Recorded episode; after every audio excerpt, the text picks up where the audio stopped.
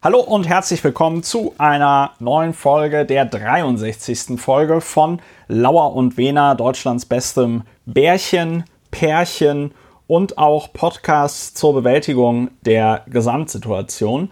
Äh, am anderen Ende der Leitung sitzt, weil wir noch immer inmitten einer globalen Pandemie sind, der Berliner Strafverteidiger Dr. Ulrich Wehner. Hallo Ulrich. Hallo, guten Abend. Ich grüße den Publizisten und Historiker Christopher Lauer am anderen Ende der sozialen, des sozialen Distanzabstandes. Und ich frage mich, in welcher Reihenfolge soll man eigentlich Historiker und Publizist bis Ich finde, sagen? was mir, Ja. was mir eigentlich wichtiger wäre noch, ist äh, ehemal, ich glaube, wir sollten öfter noch sagen, dass ich ehemaliges Mitglied des Berliner Abgeordnetenhauses bin. Ja, MDAAD. MDAAD, das macht, glaube ich, noch äh, einiges her, zumindest bei den Leuten, die sich von sowas beeindrucken lassen.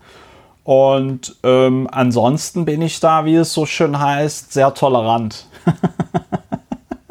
Sehr gut. Ich bin da sehr tolerant. Ja, Ulrich, äh, erzähl, Nach eigener Einschätzung. nach eigener tolerant, Einschätzung sehr tolerant. Ulrich, erzähl doch mal, äh, wie geht's dir so insgesamt? Eine schwierige Frage. Eine schwierige Frage. Den Umständen entsprechend gut. Auch eine der äh, wahrscheinlich doofen Floskeln in unserer Gesellschaft. Ich weiß gar nicht, ob es. Also den Umständen entsprechend gut sagen ja viele in ärztlichen Bulletins. Äh, Ich weiß gar nicht, ob es da zum Beispiel im Englischen eine Entsprechung gibt, ob da auch jemand sagt, äh, well, uh, all things considered wahrscheinlich, he's doing well. Oder keine Ahnung. Ja, äh, gut. Ähm, immer auf der Suche äh, nach der Möglichkeit, ein, wie Aristoteles sagt, ein sagt, wie er bis heute nicht müde Ja. wird zu wiederholen, ein gutes Leben zu führen. Und das gelingt zuweilen, zuweilen gelingt es nicht. Zuweilen ist es öde, zuweilen ist es zu voll. Also die menschliche Existenz in all ihrer Blüte und all ihrem Elend. Ja. Also gut. Oder, oder wie der Rheinländer sagt, es muss, ne? Es Ja. muss, ne? Was willst du machen? Also, Hilft ja nichts. Hilft ja nichts. So, äh, diese Woche haben wahrscheinlich viele Hörerinnen und Hörer gedacht, was willst du machen? Hilft ja nichts. Lau und Wiener ist ja auch ein Podcast zur Bewältigung der Gesamtsituation, wie ich das äh, oft sage. Lieber Ulrich, traditionell äh, ist es ja in diesem Podcast deine Aufgabe, einfach mal zu erklären, was machen wir hier bei Lauer und Wiener? Ja, gerade zufällig haben wir das entdeckt, was wir eigentlich wirklich sind. Der Podcast für das gute Leben nach im aristotelischen Sinne und für die Eudämonie. Also das, der Begriff Eudaimonia aus der antiken Philosophie. Wir versuchen also das gute Leben. Etwas weniger aufgesetzt heißt es, wir sind der Podcast, der die Gesamtbewältigung des Alltags leisten soll, vor allem des politischen Alltags, dabei vor allem wiederum des innenpolitischen Alltags, um bei dem ganzen Wahnsinn, und ich verrate nicht zu viel, wenn ich sage, es war wirklich viel Wahnsinn, um also bei dem ganzen Wahnsinn nicht verrückt zu werden, sezieren wir die Dinge, assoziieren frei darüber, nachdem wir uns die Fakten angeschaut haben, damit wir uns auf einer Faktenbasis über die Dinge aufregen und aufregen können. Und ich muss sagen, es ist in der Tat in dieser Woche dringend. Es gab Momente ähm, zu Beginn der Woche, am Wochenende, da habe ich den Fehler gemacht, abends noch ein bisschen mich der Lektüre von Online-Zeitungen oder auch dem Kurznachrichtendienst Twitter zu widmen. Und das, war, da- das war falsch. da konnte ich dann nicht schlafen. Ne? Das, also, das, war, das war wirklich in dieser Woche, äh, ging das ganz schön ab. Ähm, und diese, das Phänomen, auch diese, diese emotionale Spannung, die sich da aufbaut, wenn man das Gefühl hat und beobachtet, wie Menschen Sachen machen, die man selber unerträglich findet, um diese sich dann aufbauende Spannung abzuführen, gibt es den vorliegenden Podcast. Und durch das Assoziieren über diese Themen auf Faktenbasis bauen wir diese Spannungen gesellschaftsverträglich und hoffentlich konstruktiv ab. Wir haben uns entschlossen, nicht in der Stuttgarter Innenstadt die Scheiben von Billigläden einzuschmeißen Oh, und dann billig Klamotten daraus zu holen. Nein, dafür gibt es diesen Podcast, damit wir das nicht machen. Ja. Und vielleicht hilft es auch dem einen oder anderen in und um Stuttgart herum, das nicht zu tun. Ja, damit wären wir bei einem der Themen der heutigen Sendung, auf das wir nicht direkt eingehen werden, weil ich glaube, die Gesamtgemengelage bei Stuttgart, die ist so kompliziert. Ähm, da warten wir auf die Dokumentation von Guido Knopp oder so. Oder äh, wenn irgendein, irgendjemand, irgendjemand vom, vom Spiegel, der Süddeutschen Zeitung oder der Zeit wird da eine Reportage drüber schreiben, für die dann ganz, für die er oder sie dann ganz viele Preise gewinnen wird. Ähm, aber das jetzt in all seiner Kompliziertheit aufzudröseln, da das, das kriegen wir heute nicht geleistet. Das kriegen wir nicht geleistet. Zumal möglicherweise ein Teil der hohen, des hohen Komplexitätsgrades der Angelegenheit in Stuttgart, also Klammer auf, da gab es eine ziemlich kräftige Randale. Oder wie, Klammer zu. Also, oder wie unser Bundesfinanzminister äh, sagen würde, Hafengeburtstag. Sehr schön. Ja, also jedenfalls gab es da Hafengeburtstag in der Stadt am Neckar und möglicherweise liegt die Komplexität und Schwierigkeit dieser ganzen Situation sogar in ihrer Banalität. Aber das wissen wir nicht genau. Und man kriegt auch keine, es ist auch praktisch nicht möglich, da eine fundierte Analyse zu bekommen zu dem Geschehen, weil es äh, da auch äh, nur und ausschließlich so Schwarz-Weiß-Meldungen gibt und so eine ritualisierte Beschwerde darüber, dass, der, äh, dass da Recht und Ordnung gerade den Bach runtergehen. Und da, da gibt es, also ich finde es sehr, sehr schwer zu dem Thema differenzierte Betrachtungen zu bekommen.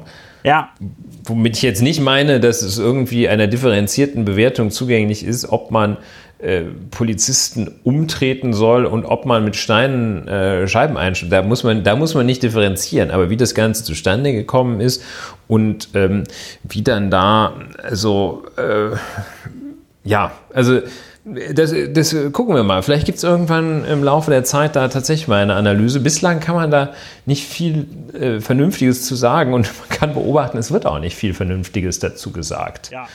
Und ja, deshalb äh, das nur am Rande erwähnt. Das nur- Es, ist, es bietet ja ein bisschen die, die Rahmenhandlung äh, zu unserem heutigen Thema. Die Rahmenhandlung zu Zu unserem unserem heutigen Main Act. Der Hauptakt, genau. Aber bevor wir jetzt zum Hauptakt kommen, wollte ich mich bei den äh, Hörerinnen und Hörern bedanken, die mir was zum Geburtstag geschenkt haben. Vielen lieben Dank. Es waren einige. Tja, Ja. ähm, Das war's schon. Ich wollte einfach mich nur mal kurz bedanken. Und wenn man diesen Podcast unterstützen will, wie das geht, äh, steht auf der Webseite. Ja, Ja, man wartet, dass, dass irgendwie eine Reaktion kommt. Ne? ja, man wartet, dass ein- ich, ich bin ja noch immer der Meinung, wenn wir eine Fernsehsendung hätten und das hier vor Publikum machen würden, ähm, da wird es natürlich auch deutlich mehr Lacher geben und so, ne? Wobei die ja sehr äh, weit auseinander alle sitzen müssten aktuell. Aktuell müssten die alle sehr weit auseinander sitzen, aber vielleicht äh, sollte ich mir einfach mal endlich so Corona-bedingt so ein Soundboard kaufen und dann, ähm, und dann die Lacher selber einspielen. Das kommt ja auch sehr gut, sehr natürlich und absolut uneitel, wenn wir unsere Lacher selber einspielen. Ja, da kann man dann auch mal, wenn, man so denkt, hm, das war jetzt aber peinlich, drückt man einfach ein bisschen härter auf die Lachtaste Genau, und weil- schon genau. geht es. Ich schneide das in der Post-Production nicht raus. Nein, nein, ich lasse es drin und mache einfach ein super lautes Lachen rein. Zum Beispiel, Ja. wenn so Leute wie, ich weiß nicht, ob du den kennst, dieser äh, Matze Knob heißt der. Kennst du den? Den kennst du bestimmt, wenn du ab und zu mal Fußball guckst, ne? Matze Knob ist hier ein Begriff. Hat früher diesen Super Ritchie gemacht. Und jetzt macht er so, so ganz, richtig. ganz schlechte ähm, äh, Persiflagen dann auf so, auf so Franz Beckenbauer und andere Leute.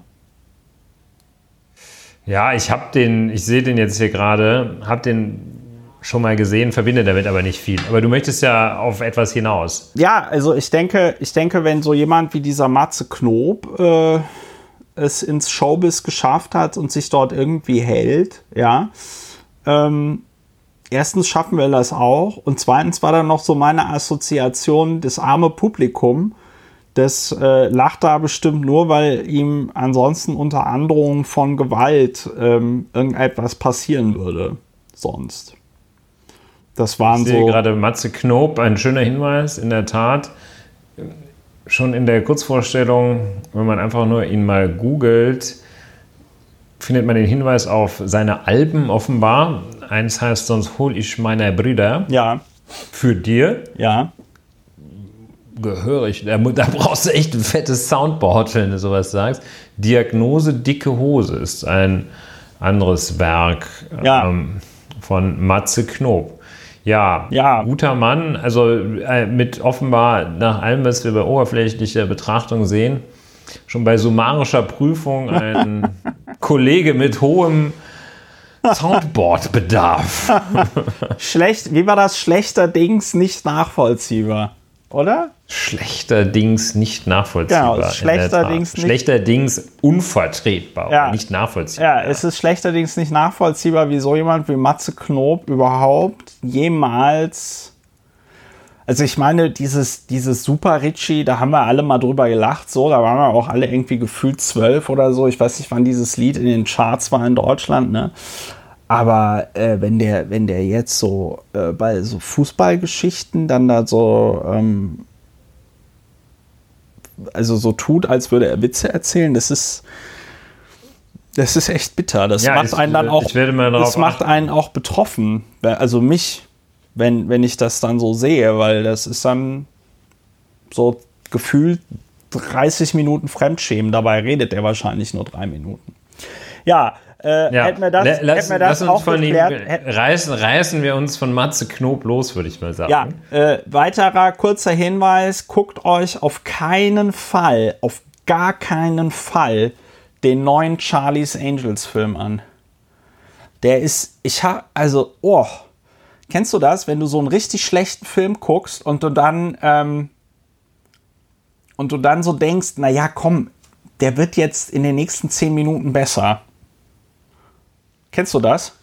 Ja, ich kenne das von früher. Inzwischen weiß ich, wenn er nach einer bestimmten Zeit nicht mehr gut ist, wird er auch nicht mehr Ja, gut. und das war das Problem, weil ich halt so, äh, äh, ich bin ja so dann so naiv, ja, und glaube an das Gute im Menschen, auch wenn man das nicht merkt, so, äh, aber es ist so. Und dann, und dann, also ich war schwer enttäuscht von diesem Film. Ich habe mich selten so über einen Film geärgert wie über diesen Charlie's Angels Film. Also Bist du denn schon mal aus einem Film, aus einem Kino rausgegangen, während der Film noch lief? Nee. Nee, also so, das ist mir zum Glück noch nie passiert. Wobei ich bin mir nicht sicher, ich will es nicht ausschließen. Also es kann schon sein, dass das passiert ist und dass ich den Film so doof fand, dass ich es auch schon wieder ähm, vergessen habe. Nee, das habe ich, das habe ich in der Tat noch nicht gemacht. Aber wenn, wenn, also dieser Charlie. Solltest du mal tun, wenn dich das Charlie, Charlie's Angel ja, ich könnte ja Charlies wäre vielleicht so eine Gelegenheit gewesen. Ja, wobei ich sag mal, in Zeiten von Corona ins Kino zu gehen, da kann ich auch direkt äh, auf eine Chorprobe gehen oder so. Ja, also dann. vielleicht war oder, das gerade das Spannende oder bei. Tönnies, bei Tönnies Schweinehälften äh, durch den Fleischwolf. Vierteln. Vierteln. Schweinehälften Vierteln durch den Fleischwolf jagen. Ja, wir kommen vom Hölzchen auf Stöckchen. Kluge Assoziation, auch ein Markenkern des äh, Qualitätspodcasts Lauer und Wener. Jetzt kommen wir aber tatsächlich zum äh, ersten Thema der heutigen Episode. Lieber Ulrich, lange haben wir gewartet, jetzt ist sie da. Die Corona-App. Ja, Ja. Die ist noch so frisch, dass äh, Boris Johnson noch nicht informiert, noch nicht drüber Da, müsste man, informiert da war. muss man aber auch sagen, was da pa pa pa passiert ist. Genau, du spielst an auf. Richtig, ich spiele an auf die Szene, als er im Parlament, das ja da so durch Rede und Gegenrede gekennzeichnet ist. Also steht immer einer von den Tories auf, sagt was und dann äh, setzt er sich und dann steht auf gegenüber der Oppositionsführer. Ja, ja, das, ist, das ist vor allem Ding, das ist ja dieses Questioning vom, äh, das hat so ein, das hat so einen Fachbegriff, der mir jetzt leider nicht einfällt, aber diese Befragung des Premierministers ist ja so ein, ähm, so ein besonderes, ist ja nochmal ein besonderer Teil der Plenarsitzungen dort. Ja, das ist etwas, was es äh, seit 3800 Jahren im Vereinigten Königreich gibt. Ganz genau. Wie so vieles. Und das hat so eine, ja, das hat so einen leicht ritualisierten Charakter. Wie so Ähm, vieles im Vereinigten Königreich. Ja, es ist äh, erstaunlich. Da, da gibt es so einige Sachen, wie die sich dann irgendwie so an, an Weihnachten immer Hüte aufsetzen und sowas. Und, Und der äh, Mace. in jeder, in jeder Lam Landkaschemme äh, zum, zum wirklich übel zugerichteten Abendessen im Smoking erscheinen und so. Also ganz krasse Sachen. Ähm, Jedenfalls, also eines ist dieses, äh, keine Ahnung, Asking the Boss oder sowas, ähm, wo dann, ja, und ja, und dann steht er halt auf und sagt, der, der, der äh, John Major, hätte ich jetzt fast gesagt, der Boris Johnson steht dann auf und sagt, äh, name one country äh, that has a working oder functioning Corona App. Ganz offensichtlich in der Annahme, dass es dass überhaupt noch keiner daran gedacht hat, mal so eine Corona-App auf den Weg zu bringen. Und dann, und das muss natürlich einen Briten, ähm, einen Briten, ich meine, da muss es schon echt krass kommen. Da muss man schon als Brite einen ziemlichen Brass auf den Premierminister haben, wenn man dann sagt, okay, Germany. Ja. Also so, äh, es ist so in der Not, also in der, in der allergrößten Not frisst der Teufel fliegen, sagt also dieser Oppositionsführer oder was ist das, Starmer, ähm, sagt, ähm, Germany. ja, okay, Germany. Und dann sieht man so ähm, Boris Johnson, das sieht man dann nicht mehr, oder man versteht nicht, dann schwenkt die Kamera so auf sein Ge- Gesicht und er, er, er ruft irgendwas. Man versteht leider nichts. Also die Spekulation ähm, ist allerdings auch nur von mir, dass er sagt, fucking Nazis oder sowas. Ja. Oder Kraut. bastards. Ähm, Kraut, sagt er bestimmt. Kraut.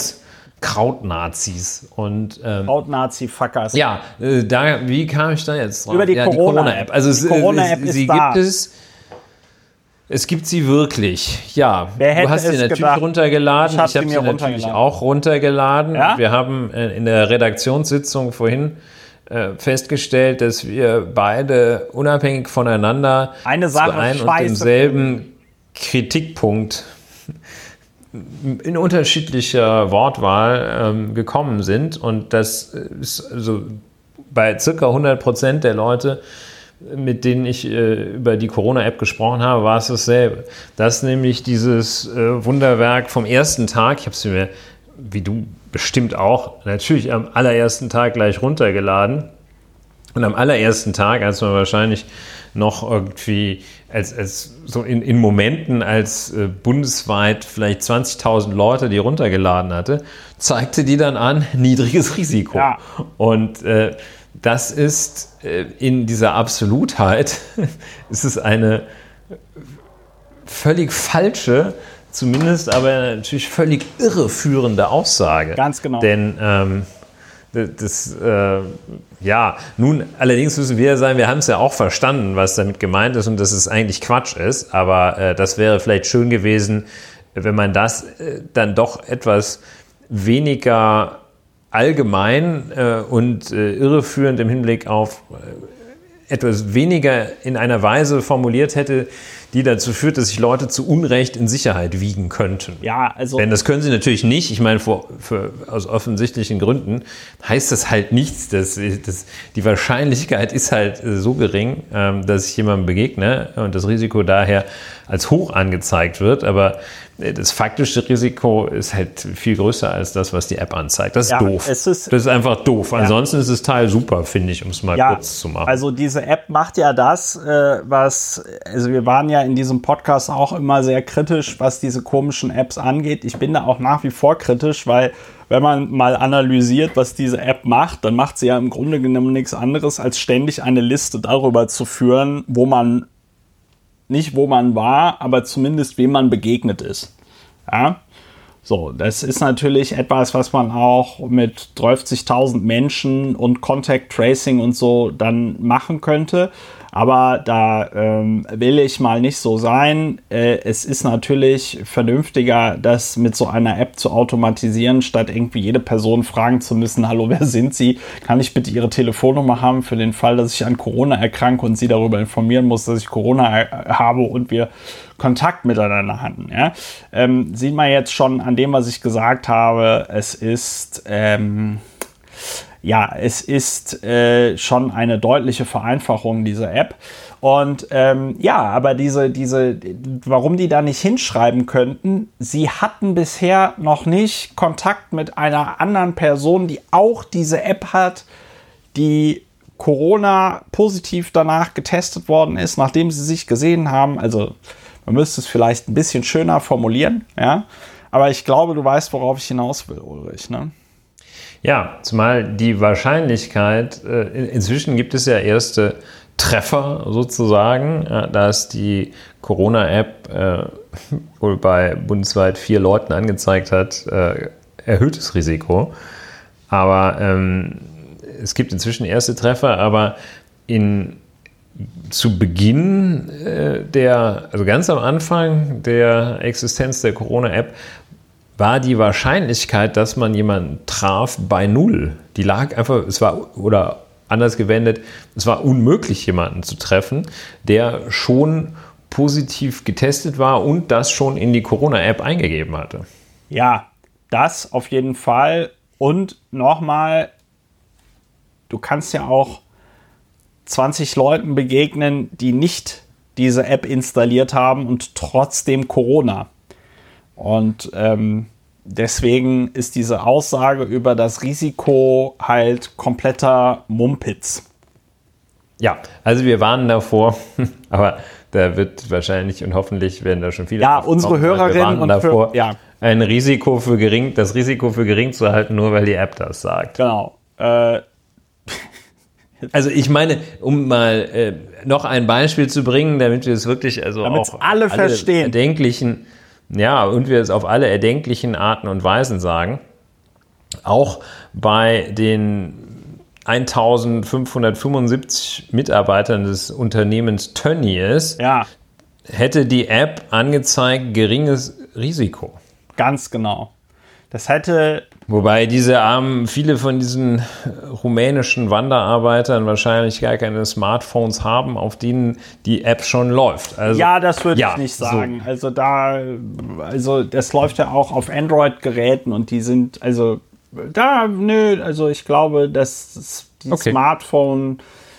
Daran hätte es nicht gelegen. Äh, immerhin musst du daran äh, dir immer wieder vor Augen führen, lieber Ulrich, Rumänien hat ein besseres ähm, äh, mobiles Internet als Deutschland mit einer besseren Netzabdeckung. Ich meinte es auch nicht auf, äh, ich meinte es nicht der Nationalität, sondern des sozioökonomischen Status wegen. Ja, das ist gut möglich. Ich glaube, dass sie trotzdem ein Smartphone haben. Ich glaube, das größere Problem Wenn das ist, nicht lösen ich jetzt. Glaube, das größere Problem ist, dass äh, das so richtig allmannmäßig, glaube ich, zunächst nur in deutscher Sprache war, die App.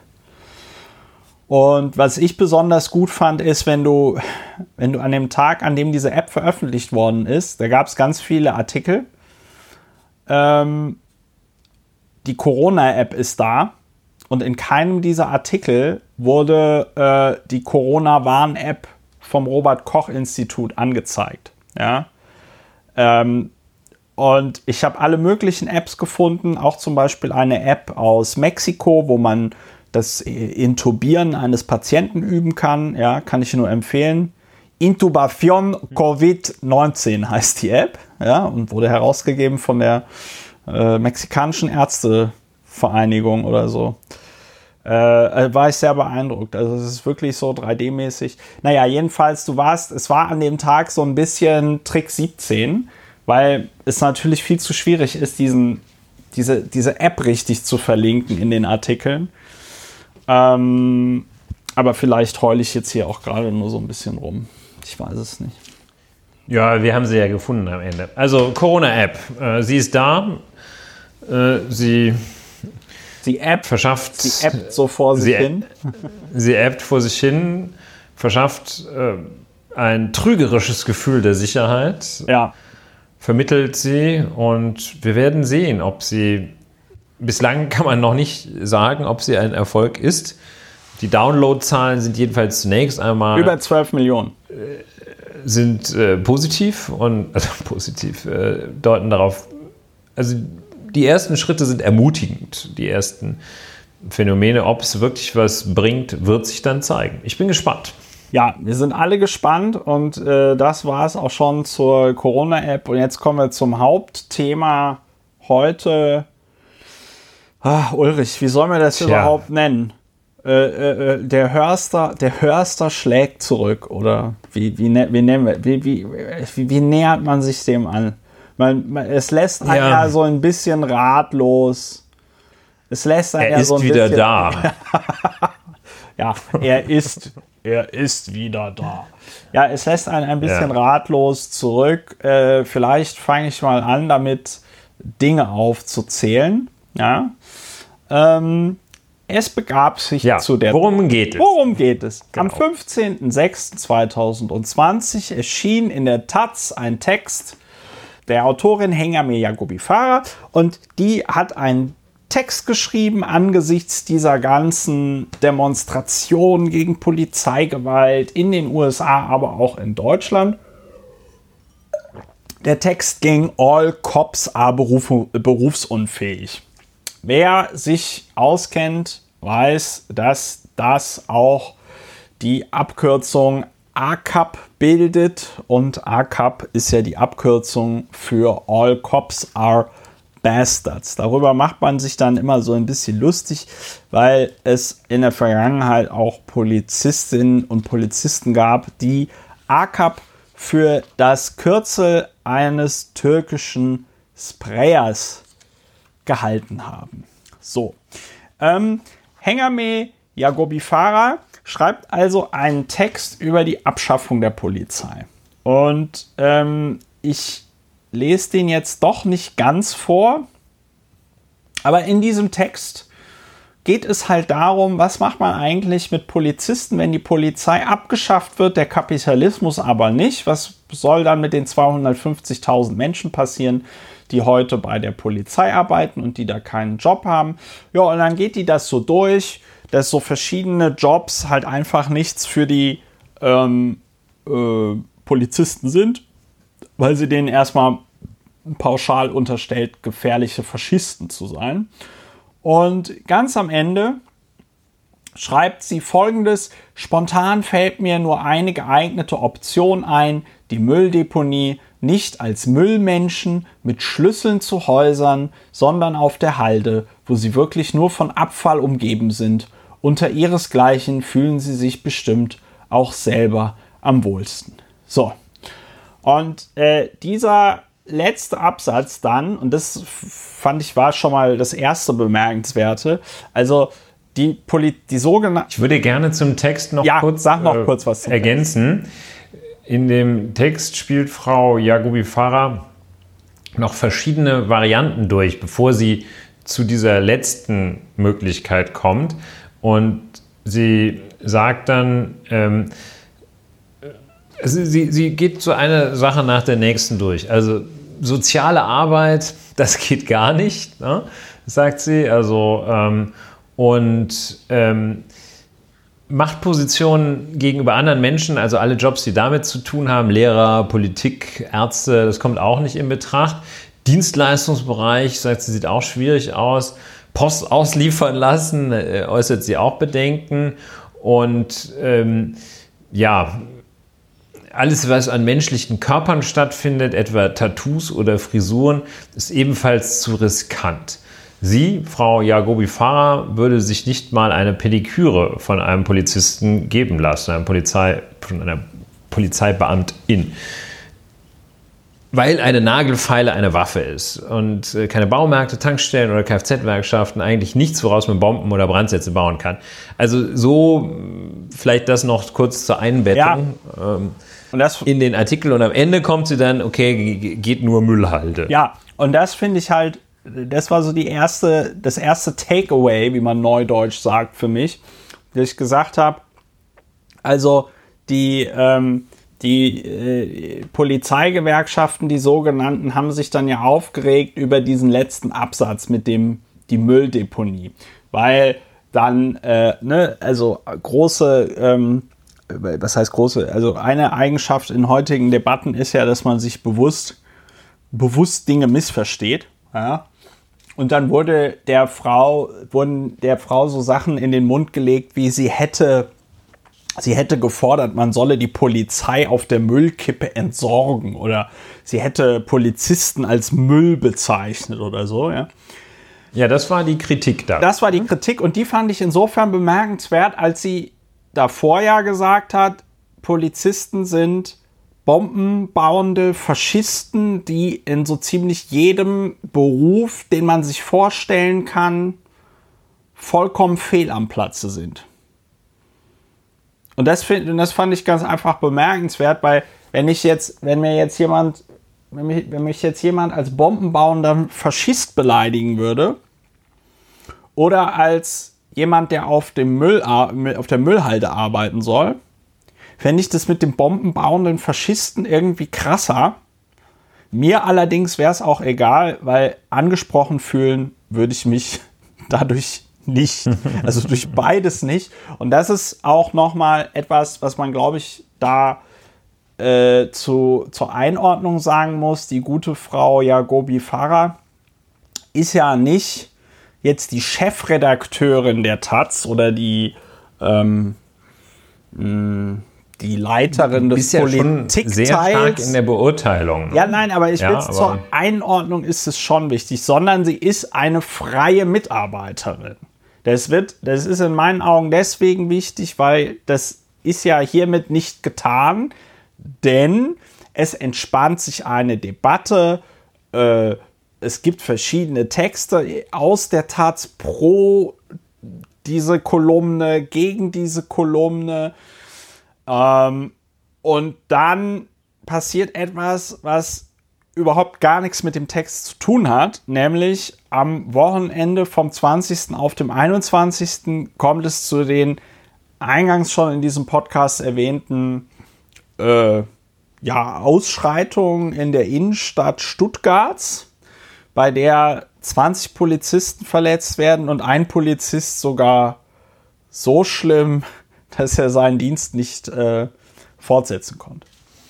Ähm, daraufhin sagt unser Innenminister Horst Seehofer in äh, der Bild-Zeitung am 21., also am Sonntagabend, sagt er, ja, er werde jetzt die Frau Jagobi-Fahrer anzeigen.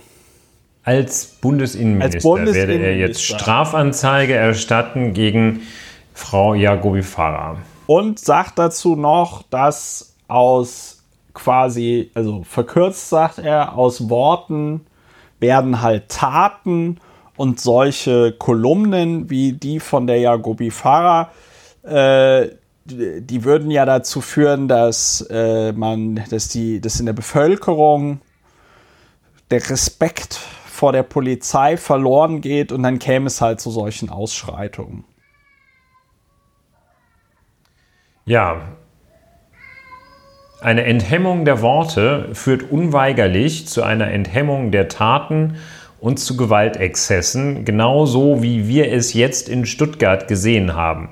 Das dürfen wir nicht weiter hinnehmen. Das sind die Worte des Ministers für Inneres und Heimat, ähm, die seine Ankündigung, ich werde morgen als Bundesinnenminister Strafanzeige gegen die Kolumnistin wegen Unse des unsäglichen Artikels in der Taz über die Polizei stellen.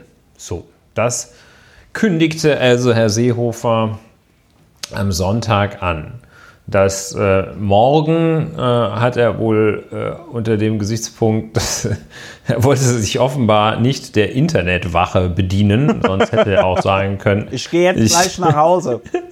Ich mache das jetzt ich auf dem jetzt iPhone. Ins Internet und äh, Wobei man ja weiß, dass äh, an der, an der Twitter-Präsenz des Bundesinnenministers weiß man, dass er da ja nicht so affin ist nee, äh, mit ist seinen. Äh, Ich glaube, ein bis zwei Tweets hat er abgesetzt. Ja, vor allem, ja, ja, So. die, das mit der Twitter-Geschichte war auch ganz gut. Die hat er ja damals gestartet, weil er das Gefühl hatte, dass er gewisse Wahrheiten, wie er das formuliert hat, dass er die einfach auch sonst nicht mehr ans Volk bringen kann. Ja, und dann, das, das war, war nicht so gut. Ähm, so, und dann ähm, haben wir verschiedene Zitate, die das zweite deutsche Fernsehen zusammengestellt hat.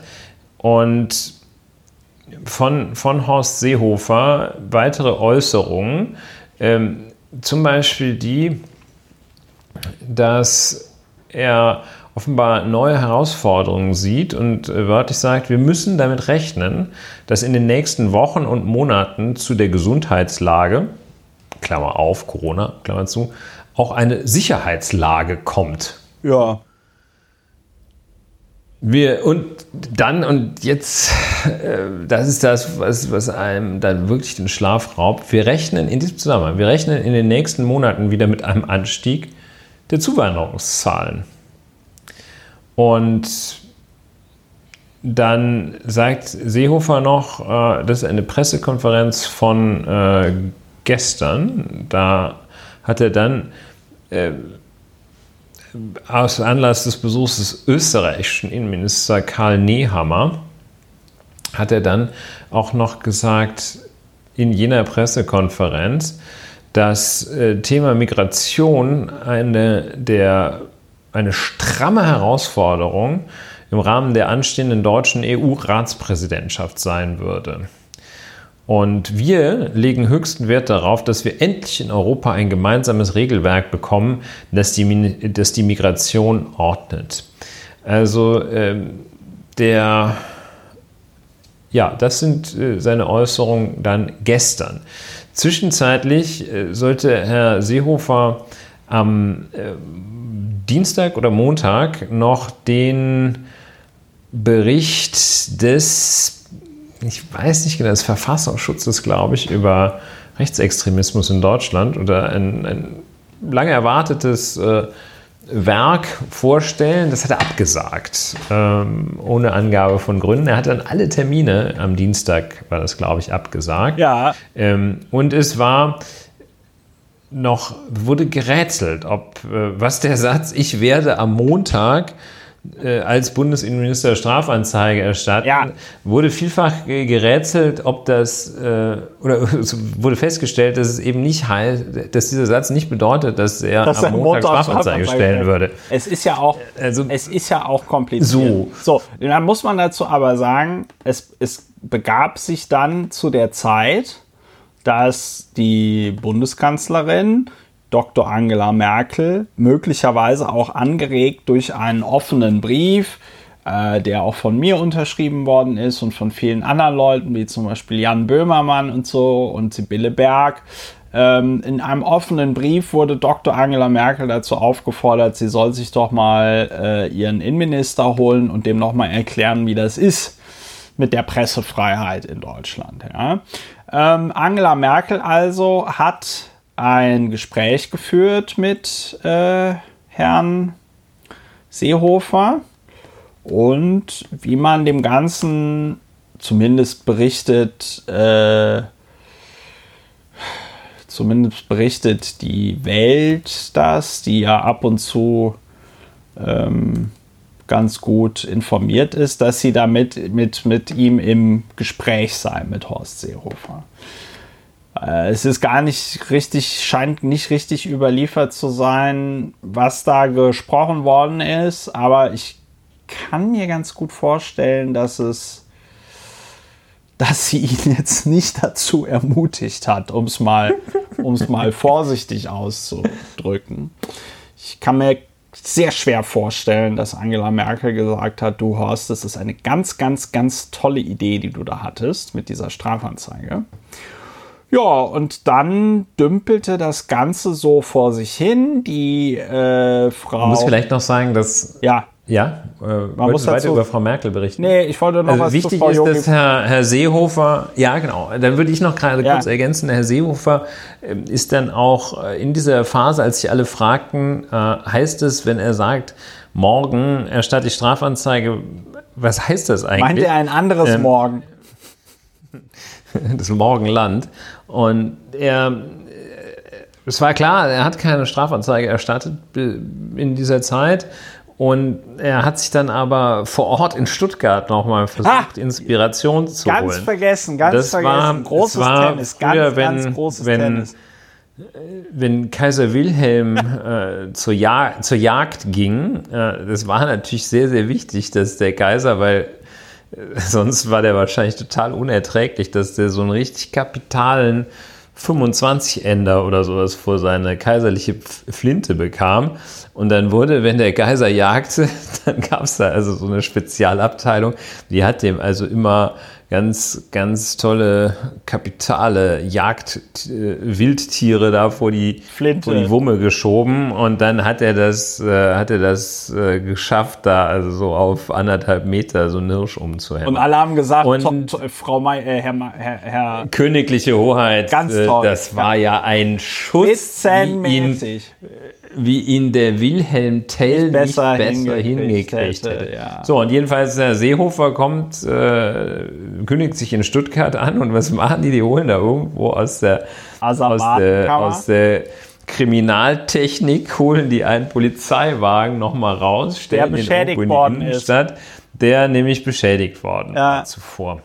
Das war, ja, das war eine ganz schön krasse guckt, Nummer. Guckt Horst Seehofer in dieses Auto. Man hat also die Fotografen dann in das Auto getanzt. Ich warte noch auf die, so, also warte noch auf die Nachricht, dass die Kriminaltechnik noch nicht mit der Spurensicherung fertig war und dass dieses Fahrzeug durch diesen PR-Stand komplett kontaminiert wurde. Wahrscheinlich sagen die, Kalle, das ist äh, ganz komisch. Wir haben hier die Fingerabdrücke vom, vom Bundesinnenminister. Ja. Auf ja, dem, auf dem zerstörten doch, Fahrzeug. Das ist doch das perfekte, da ist doch das perfekte Alibi. Erst macht der Seehofer schön in Stuttgart Randale, dann kehrt er an, an den Ort des Verbrechens zurück und hinterlässt also ich kann für jetzt die plausible Deniability hinterlässt er dann äh, überall auf dem Fahrzeug seine DNA und Fingerabdrücke. Ne? Das kann nicht sein. Ja. Gut, jedenfalls. Also das war Heiligs aber auch, ähm, ja. es, es, geht weiter, es geht weiter, weiter, weiter und immer noch stellen sich die Leute die Frage, was macht der eigentlich? Was, was heißt das? Morgen hole ich der Königin ihr Kind? Weil also bis äh, Mittwoch hatte er dann auch noch keine Strafanzeige erstattet, äh, am Donnerstag auch nicht und irgendwann ließ er dann die Katze aus dem Sack und sagte, hm, ich erstatte gar keine Strafe. Ja, und hat das, und, und hat das ganz schön formuliert. Darauf wirst du nachher in der Bewertung als Strafverteidiger und Jurist und Rechtsanwalt wirst du darauf nochmal hoffentlich eingehen können. Er sagt nämlich, dass er darauf äh, verzichtet. Bundesinnenminister oder ich weiß nicht, ob er es sagt, aber zumindest wird darüber berichtet mit den Worten, mit der Überschrift Seehofer verzichtet auf Anzeige. Und er will stattdessen ja, die Chefredaktion er, des Blattes einladen, um mit ihr die Wirkung des Textes zu besprechen.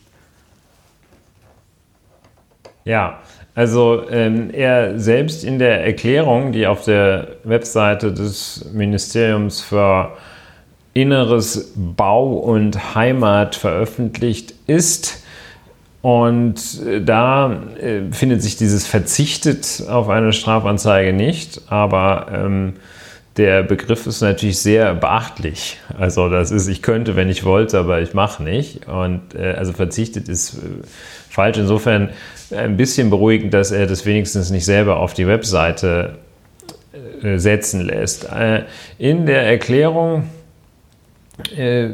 die beginnt mit einer, äh, ja, mit der Beobachtung, dass äh, Horst Seehofer schildert, dass er seit längerer Zeit eine deutliche Zunahme von Fällen, in denen Polizistinnen und Polizisten in krasser Weise beleidigt, verächtlich gemacht und teils durch Worte, teils durch Taten Opfer von Gewalt werden, dass er das also beobachtet, eine deutliche Zunahme.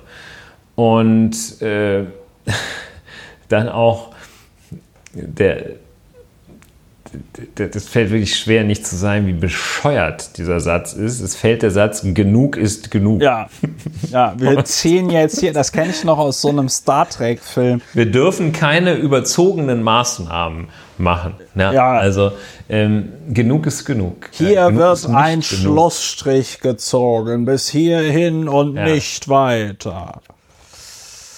Und ähm, ja, und dann sagt er, äh, dass er als Verfassungsminister äh, für die Verwirklichung einer Werteordnung einstehe, die die Würde des Menschen an oberste Stelle stellt. Ja, das war auch, der, das, war auch das, was er dachte, als er äh, anlässlich seines 69. Geburtstages in der Bundespressekonferenz von einer Abschiebung von 69 Afghanen an seinem Geburtstag berichtete. Dabei hatte er das O-Ton nicht mal bestellt.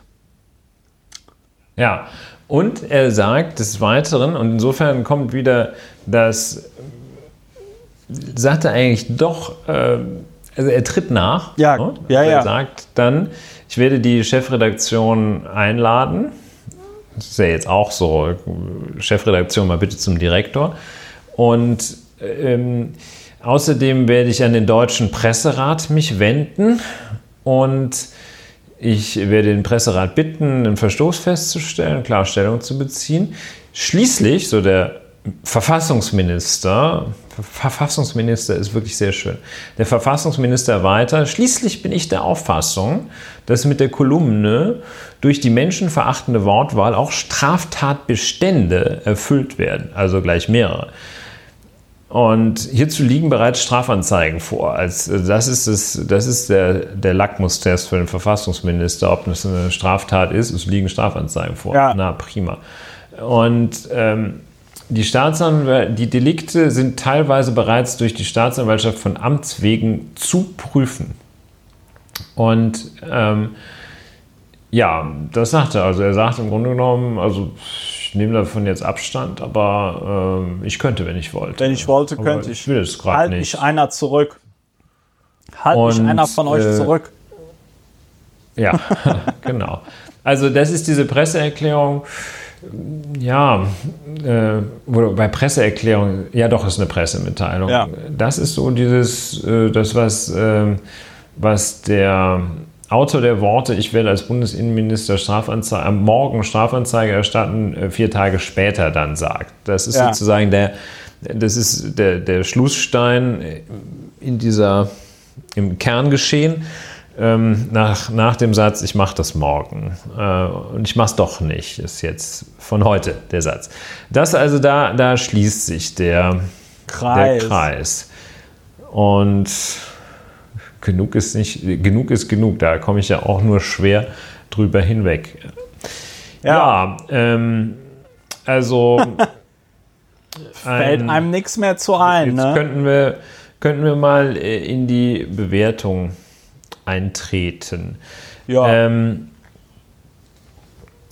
also es ist, was, was, fällt, was fällt auf? Ja, also, ist, äh, äh, mir fällt, also als allererstes fällt mir, es gibt bei Starship Troopers so eine ganz schöne Szene, da sind die auf so einer Basis und dann ist dem einen halt das Gehirn weggelutscht worden von so einem, von so einem, äh, von so einem außerirdischen Käfer, ja, und dann ist, das sind dann so alles so richtig harte Soldaten und der, der hat dann so eine, so eine, so eine Roboterhand, weil ihm die echte schon abgehackt worden ist und so, ja. Und dann fasst er mit seiner Roboterhand so richtig schön in den Kopf rein, hat so richtig schön Glimmer an den Fingern und dann sagt er zu den, sagt er zu seinen Kollegen, die da stehen, das ganze Gehirn weggelutscht. Das ist auch in der deutschen Synchronisation sogar besser als im Original.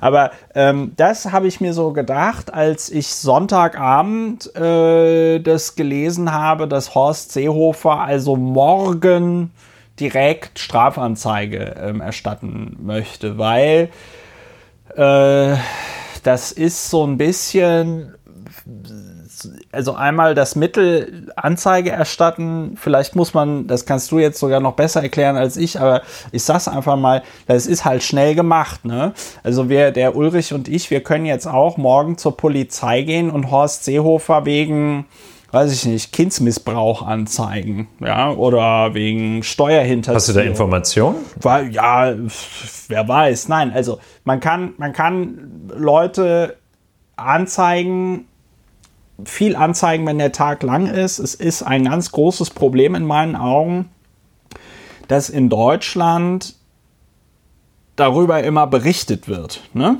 Also es gibt ja dann auch Leute, die, weiß ich nicht, Angela Merkel anzeigen, weil sie gegen ihren äh, gegen ihren Eid verstoßen haben soll, den sie abgelegt hat. Als, gegen das Grundgesetz. Ja, oder genau. Also, ne, also es ist ich sag mal, richtig interessant wird es erst, wenn die Staatsanwaltschaft tatsächlich Anklage erhebt und ein. Naja, oder ein Ermittlungsverfahren einleitet. Ein, ja, ein Verfahren einleitet und am allerinteressantesten wird es natürlich, wenn dann ein Gericht sagt, okay, wir verhandeln den, wir verhandeln den Krempel jetzt. Aber was wir, ja, was, und, ähm, ja, ja, und am oberinteressantesten ist es, wenn das Gericht dann verurteilt, ja. So, und was wir also, hier haben, ist eine 29-jährige freie Mitarbeiterin einer, äh, also die tat schön und gut. Ich bezahle da auch meine 5 Euro im Monat so aus Prinzip, um die zu unterstützen, ja.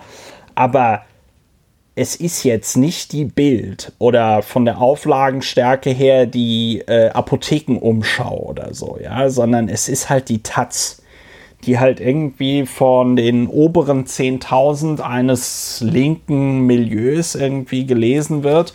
Das ist eine Kolumne, die ist nicht besonders gut. Sie ist aber auch nicht also, schlecht. Meinst, Sie, sie liest sich ganz lustig, weißt du, das ist so ein bisschen, ich habe mit einer Bekannten darüber geredet, die meinte so, ja, das liest sich so ein bisschen, wie wenn man sich irgendwie auf einen Mädels- oder Männerabend irgendwie trifft. Alle haben schon irgendwie zwei Bier oder zwei Prosecco Intus, ja, und dann überbietet man sich so gegenseitig mit einer Quatschidee, ja. Also ich meine, wir beide machen das ja im Vorgespräch äh, lieber Ulrich, auch ganz gerne, dass wir dann mal einfach so sagen, was uns so in den Kopf kommt, was wir natürlich nie so on air sagen würden. Und so liest sich das ein bisschen. Am Ende des Tages kann man sich ja tatsächlich die Frage stellen, was will sie uns denn damit sagen? Aber ich glaube, äh, dass darin natürlich für die Autorin möglicherweise der Reiz auch dieser Kolumne liegt, dass sie sagt, naja, wer bin ich denn? Ich bin eine 29-jährige freie Mitarbeiterin der Taz, ja. Äh, ich habe weder ein politisches Amt noch irgendwie anderen Einfluss in dieser Gesellschaft, außer jetzt hier so eine Taz-Kolumne oder andere Dinge, wo ich mich journalistisch betätige. Die tatsächliche Gefahr, die von mir ausgeht für die Polizei, ist äußerst gering. So. Und in dem Kontext muss man das in meinen Augen äh, sehen. Und dann haben wir auf der anderen Seite diese komplett überzogene Reaktion einmal der Polizeigewerkschaften, wo ich irgendwie so sage, ey, warum, warum fühlt ihr euch denn von so einem Scheiß angesprochen? Ja. Äh, da sagte mir dann wiederum ein Bekannter bei den, Poli bei den sogenannten Polizeigewerkschaften, da sind gerade Wahlen, da müssen sich einige Leute jetzt in diesen Wahlkämpfen profilieren, damit sie wiedergewählt werden. Ähm, und dann haben wir den Bundesinnenminister. Der Bundesinnenminister ja, also während einer, während einer globalen Pandemie, der ja mit Sicherheit auch ein Wörtchen mitzureden hätte bei so Fragen wie Katastrophenschutz, und sich jetzt eine Woche lang damit beschäftigt, dass eine Taz-Kolumnistin halt so eine ja, launige, nicht besonders clevere Kolumne geschrieben hat.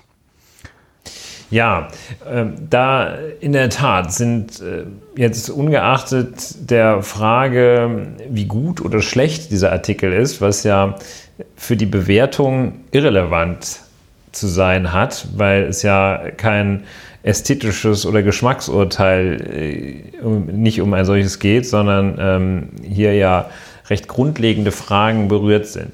Ähm, die wie du richtig sagst, äh, ich finde gut äh, hervorhebst, äh, dass eine Strafanzeige ist nun wirklich so, ist ja auch so ein bisschen das Instrument des kleinen Mannes. Wer kennt den Ausruf nicht, ich zeig's dich an, wo dann die Menschen erzittern sollen und im Grunde genommen lacht man erstmal darüber.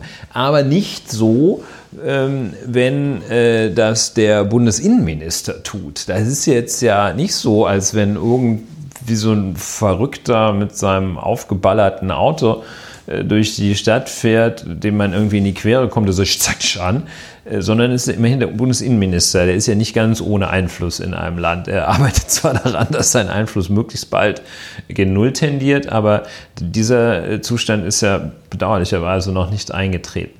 Ähm, er tut da etwas, ähm, nämlich was sehr, sehr äh, ähm, was er ja auch zum, zum wiederholten Male tut. Er ähm, handelt, äh, indem er sich eine äh, Kompetenz äh, zuweist, die äh, ihm so, jedenfalls und schon gar nicht ausdrücklich, nicht zugewiesen ist. Er spielt sich auf als, er, er geriert sich als jemand, der ähm, dazu berufen ist, die Strafverfolgung in Gang zu setzen. Denn äh, eine Strafanzeige ist nichts anderes als die Aufforderung an die Ermittlungsbehörden, Ermittlungen aufzunehmen. Der zum Ausdruck gebrachte Wunsch, es möge gegen eine Person wegen des Verdachts einer Straftat ermittelt werden. Das also äh, ist das, was Horst Seehofer ankündigt und äh, das äh, die Strafrechtspflege in Ermittlungen in Gang zu setzen, ist gerade nicht die Aufgabe, die allgemeine Aufgabe eines Bundesinnenministers. Er ähm, handelt also außerhalb seines Aufgabenbereichs, indem er äh, auch als Dienst zu seiner ja, kommen wir gleich drauf, zu seiner persönlichen Angelegenheit die Erstattung, eine, die Einleitung eines Ermittlungsverfahrens gegen eine Person, die ihm als Bundesinnenminister nicht passt, ähm, sie, sich das zur Aufgabe macht und äh, versucht, das umzusetzen. Ja, und vor allem Dingen, er hat. Vor allem Dingen muss man dazu ja noch sagen, dass er äh, das nicht einfach so macht. Also er könnte ja auch Anzeige erstatten und dann danach die Presse informieren oder er könnte die Anzeige erstatten und einfach die Fresse halten, weil ne, wen hat das eigentlich zu interessieren, gegen wen er gerade Anzeige erstattet, ja? Äh, aber nein, er kündigt es ja über die äh, Bild-Zeitung an.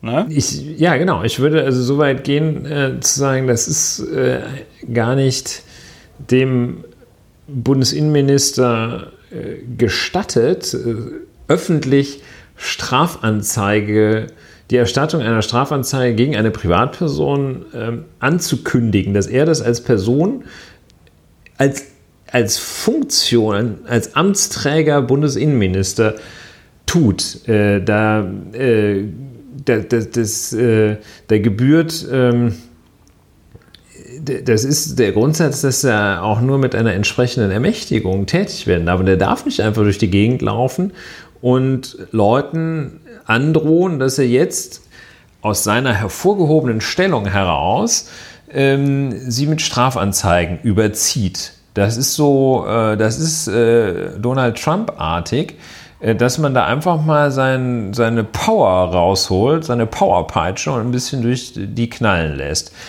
Und was er ähm, hingegen nach geltendem Recht zweifellos darf, ist Strafantrag stellen, soweit und in seiner Eigenschaft, soweit er das ist und in seiner Eigenschaft als Dienstvorgesetzter ähm, der Bundespolizeibehörde, der Bundespolizisten. Es ist in der, im äh, Beamtenrecht äh, so und im, äh, im Strafrecht äh, ist es so, dass ähm, die Beamten, wenn sie äh, meinen, Opfer einer Straftat geworden zu sein, ähm, für deren Verfolgung ein Strafantrag äh, angebracht ist, dann darf also der einzelne Beamte, also wenn man hier irgendwie sich auf die Straße stellt äh, und einen, den nächsten vorbeikommenden Polizisten mal so kräftig beleidigt, dann darf dieser beleidigte Polizist einen, einen Strafantrag stellen. Ähm, aber auch äh, der Dienstvorgesetzte dieses beleidigten Polizisten. Also voraus, angenommen, man hat irgendwie so eine Situation, äh, da werden dann also die Polizisten so mit faulen Eiern oder sowas beworfen. Äh, die sagen aber, pff, ist doch ganz cool und so, Eier, geil, wie bei uns auf der Mülldeponie. ähm, und äh, äh, wenn die das, äh, auch wenn die das irgendwie ganz entspannt nehmen, äh, kann der Dienstvorgesetzte hingehen und sagen, nein, nein, da möchte ich jetzt Strafantrag stellen. Ich möchte, dass das verfolgt wird, diese Straftat. Und so das kann und darf der Herr Bundesinnenminister äh, auch mit Blick auf die Bundespolizei. Ähm, diese Strafantragsbefugnis hat er. Das ist aber schon, äh, also erstmal, das ist terminologisch äh, und Juristen sind da ja sehr penibel, was Terminologie angeht, ähm, mit gutem Grund im Übrigen, ja, weil ein Eigentümer ist nun mal was anderes als ein Besitzer, äh, sind da sehr penibel. Nicht so der Verfassungsminister, ne, der sagt, ich hau eine Strafanzeige raus. Dass er eigentlich nur strafantragsbefugt ist, das lässt, da lässt er mal schön fünf ja. gerade sein. Ähm, das ist bedenklich und äh, wie gesagt, dass er mit diesem Instrument da so also mit, mit, diese, dieses mit der Peitsche knallen. Das geht nicht, da, ähm, da verlässt er eben auch sein Ressort. Ähm, das, äh, ich, ich möchte da so weit gehen zu sagen, das darf er nicht. Ein weiterer rechtlicher Aspekt ist ja die Frage, kann man eigentlich hier mit äh, einigermaßen ähm, vertretbaren Gründen annehmen, dass überhaupt eine Straf, ein Straftatverdacht im Raum steht? Also kann man denn hier ernsthaft behaupten, äh, da sei eine Straftat begangen, was er seit, was der Bundesinnenminister seit letztem Sonntag und zuletzt ausdrücklich heute tut. Er sagt, da sind, ist eine Straftat begangen. Heute in seiner Erklärung sagt er sogar, es sind mehrere Straftatbestände verwirklicht. Welche das sind, sagt er nicht. Es kommt äh, ja, in Betracht äh, wohl nur Beleidigung. Und ähm, da, dafür muss man diesen Text äh, schon einmal äh, in einer gänzlich einseitigen Art und Weise verstehen und man muss ihn, ja, ich glaube, man muss ihn wirklich entgegen dem Wortlaut verstehen, den er objektiv hat. Da steht äh, nicht, dass er wird nicht gefordert, Polizisten sozusagen als Müll auf die Müllhalde zu, zu expedieren, sondern äh, innerhalb dieses satirischen Kontextes wird gesagt, die sollen da arbeiten. Also das heißt, man muss sich also schon sehr anstrengen, ähm, beziehungsweise man muss also wirklich kontra äh, wie heißt es denn da, Kontratext äh, entgegen dem Wortlaut muss man zum Ergebnis kommen, dass in dem Artikel überhaupt stünde, äh, Polizisten sind wie Müll oder sind Müll. Äh, das steht da ja gar nicht drin. Ja? Und dann käme man vielleicht, also wenn man diesen Text äh, entgegen seinem Wortlaut versteht, was nicht geht eigentlich, es sei denn, man sagt, also versteht auch bei morgen werde ich erstatten, versteht man, dass das vielleicht auch erst in den nächsten Tagen oder gar nicht sein kann. Aber ähm, wenn man das dann mal so versteht, dann äh, könnte man sagen, okay, Polizisten sind wie Müll. Hm, das erinnert mich doch an Soldaten sind Mörder. Und damit ist man bei einer ganz wichtigen Entscheidung des Bundesverfassungsgerichts aus dem Jahr 1995, in dem das waren in der Tat noch, noch das waren andere, andere Zeiten. Zeiten. Ne? Ja, ja. Das waren echt andere das Zeiten. Das waren also andere Zeiten. wenn heute hier jemand äh, ein heute hier irgendwie so ein Aufkleber aufs Auto machst, Soldaten sind Mörder oder mir aus das auch auf, also auch das irgendwie auf Twitters, ja. da, krä, da kräht kein Haar nach. Ne? keinen Schwanz. Aber das war äh, für die Schwänze der Republik war das echt ein großes Thema. Und das Bundesverfassungsgericht hat sich sehr, sehr schwer getan damit. Ähm, es hat in äh, seiner damaligen Entscheidung ähm, also sehr zähe abgewogen. Die Entscheidung ist auch sehr knapp ergangen, also keineswegs einstimmig jedenfalls. Ich glaube, 5 zu 3 Stimmen. Ähm, ist die ergangen ähm, und äh, sie lautet natürlich wie so häufig äh, bei den sehr abgewogenen, komplexen Entscheidungen des Bundesverfassungsgerichts steht da nicht drin, hat das Bundesverfassungsgericht festgestellt, Doppelpunkt, man darf jetzt sagen, Soldaten ist sind okay. Mörder, sondern nein, ist okay, genau. äh, alle Tutti. Alles, ne, alle, alles äh, Wölkchen. Alles Wölkchen, genau. Ähm, nein, es hatte also so sehr komplexe Abwägungsvorgänge und kam in dem Fall zu dem Ergebnis, Abwägungsvorgänge vorgenommen, kam in dem Fall zu dem Ergebnis, dass äh, die, die äh, Instanzgerichte dort dann äh, doch nicht ausreichend abgewogen hatten, ähm, so dass dann da gesagt wurde, nee, also hier, da kann man, kann man und darf man äh, rechtlich keine Beleidigung drin sehen in dem Satz, Soldaten sind Mörder. Und da hat es sich aber, und das ist jetzt der entscheidende Punkt, das Bundesverfassungsgericht hat da gesagt, ähm, man muss, wenn es nicht so eine von vornherein eine Schmähen, Schmähung, eine Formalbeleidigung ist, dann muss man eine konkrete Abwägung zwischen den betroffenen Rechtsgütern der Meinungsfreiheit einerseits und der Ehre andererseits, die muss man unbedingt vornehmen. So, das ist ähm, für Leute, die so ein bisschen Jura gemacht haben, ist das das kleine Einmaleins. Für Gefühlsjuristen wie Horst Seehofer nicht so. Ja, jetzt kommen wir ja zu dem Punkt. Ne? Das kleine Einmaleins nicht beherrschen, aber sich Verfassungsminister nennen. Ja? Und sich Verfassungsminister an der Stelle zu nennen, wo es jetzt nicht etwa darum geht, dass des Bürgers Grundrechte gewahrt werden, sondern sich da Verfassungsminister zu nennen, an einer Stelle, wo er meint, die Grundrechte, die insoweit auch Polizeibeamte haben, aber wo er meint, die Grundrechte von Mitgliedern eines extrem eingriffsintensiven Staatsorgans seien verletzt da ist er dann Verfassungsminister. Also sozusagen in einem extremen Ausnahmefall, in dem sich die Verfassung nicht gerade da bewährt, wo sie den Ehrenschutz von Soldaten und Polizisten besonders hoch hält, sondern die Verfassung bewährt sich da gerade ganz besonders, wo sie die Rechte der Bürger schützt und fördert.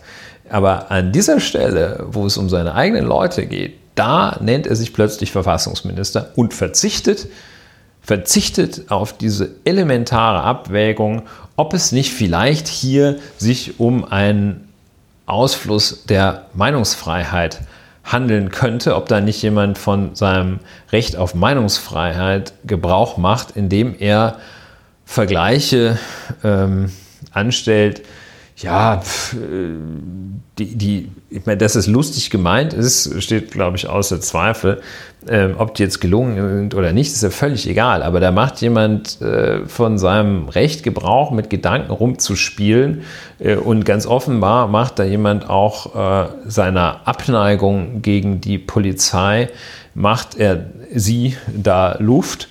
Ähm, aber das ist dann auch. Und wenn man, da muss man, wenn man da mit diesem Instrument, kleines Einmaleins des Verfassungsrechts dran geht und sagt, hm, könnte man das, äh, der, der, weitere Punkt in, in dem ganzen Ehrenrechtsschutz, wie er vom Bundesverfassungsgericht geprägt ist, ähm, ist ein, ein weiterer Grundsatz, dass man überhaupt nur dann äh, zu einer ähm, Ehrverletzung, äh, die zu sanktionieren ist, kommt, wenn, die wenn wenn das die einzige Lesart ist, die man einer solchen Äußerung geben kann, also wenn es einfach schlechterdings nicht möglich ist, nicht denkbar ist, dass damit etwas anderes gesagt wird und bezweckt wird, als die Ehre einer anderen Person zu verletzen. Nur wenn man, wenn man feststellt, äh, da sagt jemand etwas, was, also zum Sollen Beispiel mal, diese Beleidigung, ja. diese Sachen, die Renate Künast äh, erleiden musste, ja. so äh, da gibt Drecks es keinen sowas, ne? Zweifel ne? daran, dass das nur so gemeint war. Der, ja. Also bei jetzt mal egal, wer das ist, beim Begriff Drecksfotze gibt es einfach keinen Zweifel. Ähm, dass das eine, das, da gibt es nichts, äh, keinen Raum dafür, Raum, ja. dass das jetzt eine ähm, politische Meinungsäußerung ist. Ne? Ja. Dass damit jemand einfach nur seine Meinungsäußerung. So. Und ähm, das sind die zwei, zwei, zwei Elementarteilchen des äh, kleinen Einmaleins der äh, Meinungsfreiheit im Verfassungsrecht und die hat der Verfassungsminister hat er nicht drauf ne? und maßt sich da etwas an und dieses so äh, schleudert so Blitze aus seiner Stellung des Innenministers. Und das ist, also äh, hier die Frau Jagobi Fahr, ähm, also die wird man wird wahrscheinlich, äh, also in, in besonderer Selbstbehauptung wird äh, sie spätestens nach kurzer rechtlicher Beratung durch Rechtsanwalt Eisenberg, ja. wird sie zu dem Ergebnis gekommen sein, okay, also ich muss jetzt hier nicht fürchten, in den Knast zu kommen, einer Straftat überführt zu werden und in den Knast zu. Das wird sie relativ zügig äh, verstanden haben.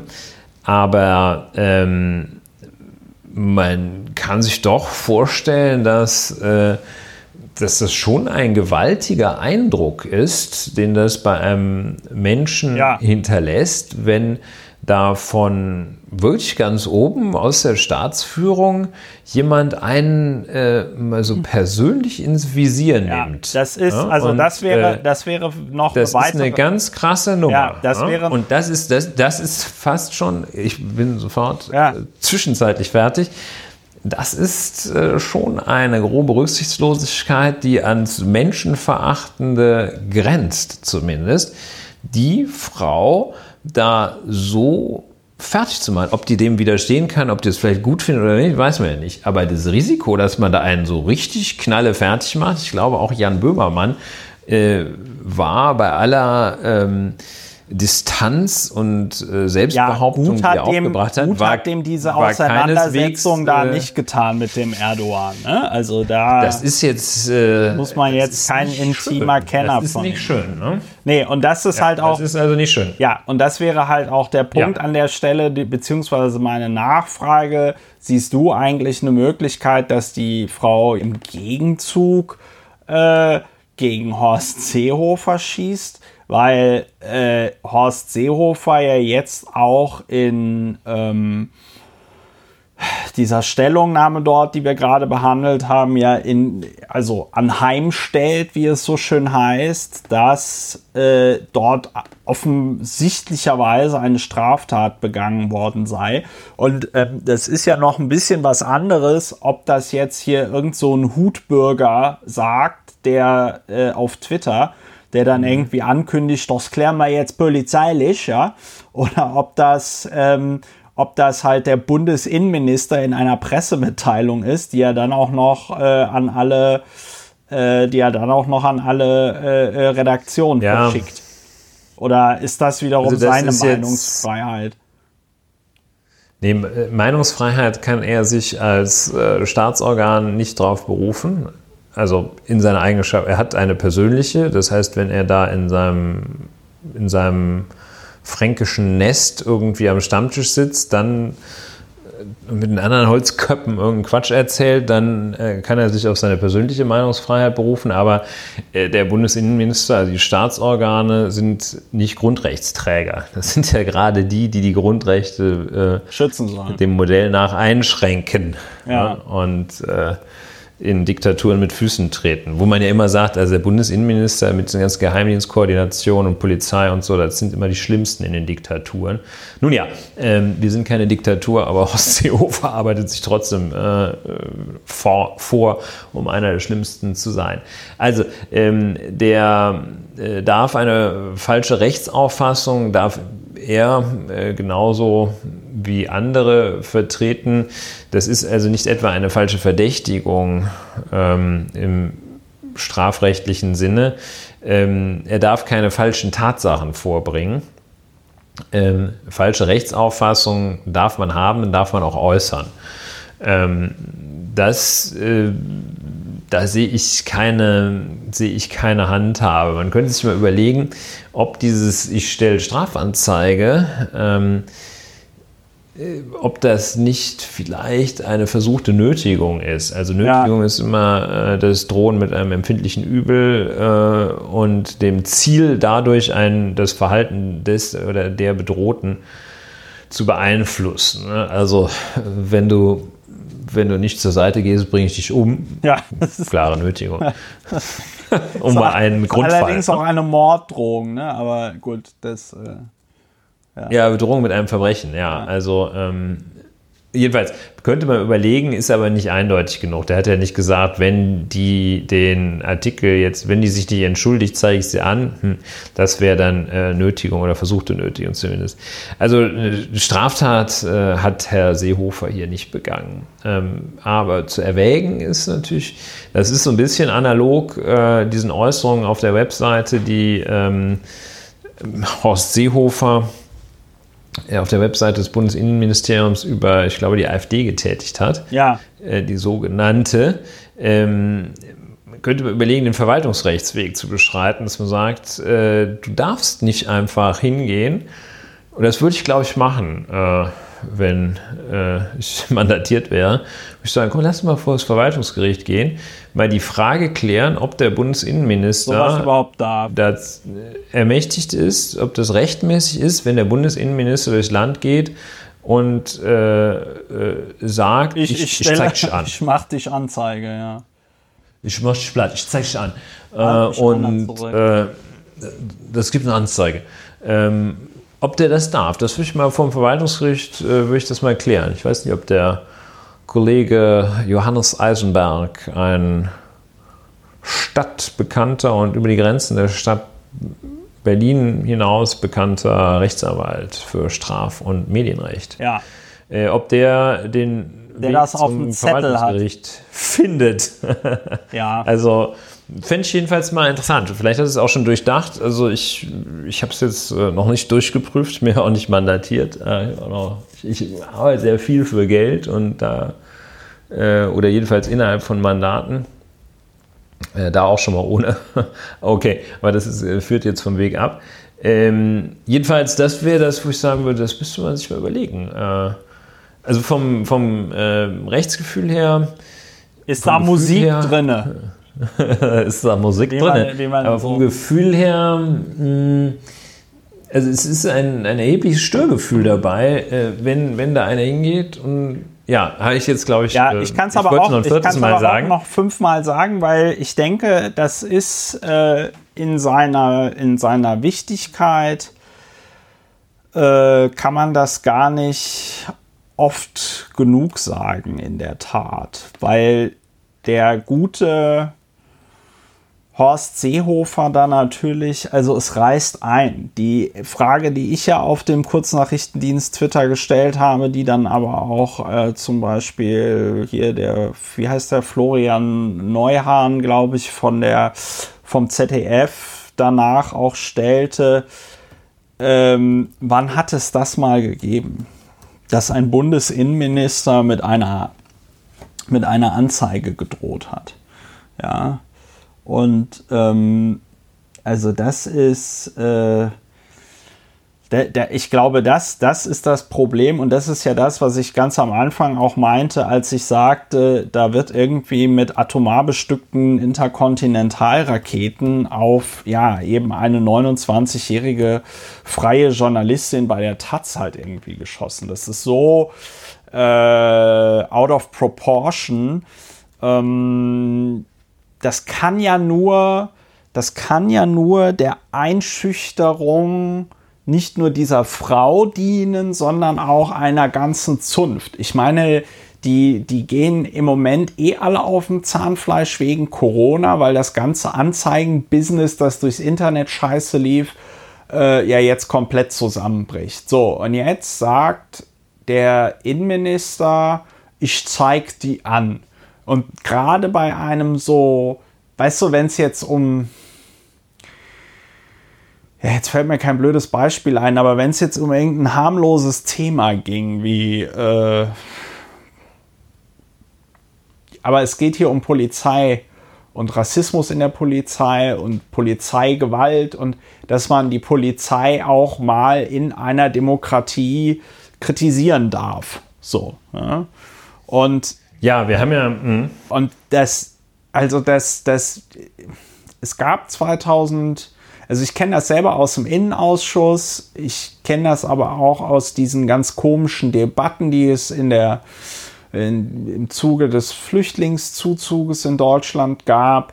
Es ist immer, sobald du anfängst, ähm, Polizei zu kritisieren, polizeiliches Handeln zu hinterfragen, wirst du direkt so behandelt, als wäre man jetzt so ein ja, wie, wie drückt man das aus? Als wäre man so ein, so ein Dolchstoß. Ja, Dolchstoß, als wäre man so ein Verräter, als, als würde man wollen, dass wir den Krieg verlieren, so ungefähr. Ja, also, also ganz, ganz absurd. So was zersetzt. Ja, genau, das, das ist, ist so ganz, ganz absurd, was da einem alles vorgeworfen wird, was man da Ja, an den das, Kopf äh, geworfen ist, äh, bekommt. Und dass sich jetzt hier der Bundesinnenminister einreiht. Ja, äh, das ist wirklich, das ist wirklich sehr, sehr kritisch. Da ist eine weitere, sag ich mal, Demarkationslinie überschritten. Hier reißt wieder was ein. Ja, wir haben ja auch eine parallele äh, Choreografie ein, ein, ein, in seiner Struktur her sehr ja, gleichartigen Ablauf zu dem Geschehen von äh, vor ähm, ja, wie lange ist es her? Gut 14 Tage, ähm, als äh, Frau Esken Ja. den äh, latenten Rassismus davon sprach, in den äh, Polizeibehörden gebe es latenten Rassismus ihrer Beobachtung und Meinung nach. Ähm, woraufhin ähm, die Reihen gegenüber von Frau Esken sich schlossen, alle sich unterhakten und äh, Ein Schubskreis Frau bildet. Esken einen Schubskreis bildeten und Frau Esken wild ausbuten. Und ähm, auch insofern Parallelität der Ereignisse. Äh, erster Schritt, die Äußerung von Frau Esken äh, entstellt. Also das heißt, sie sprach von latentem Rassismus. Ähm, alle sagten, Gegner Generalverdacht. sagten, sie habe einen Generalverdacht geäußert.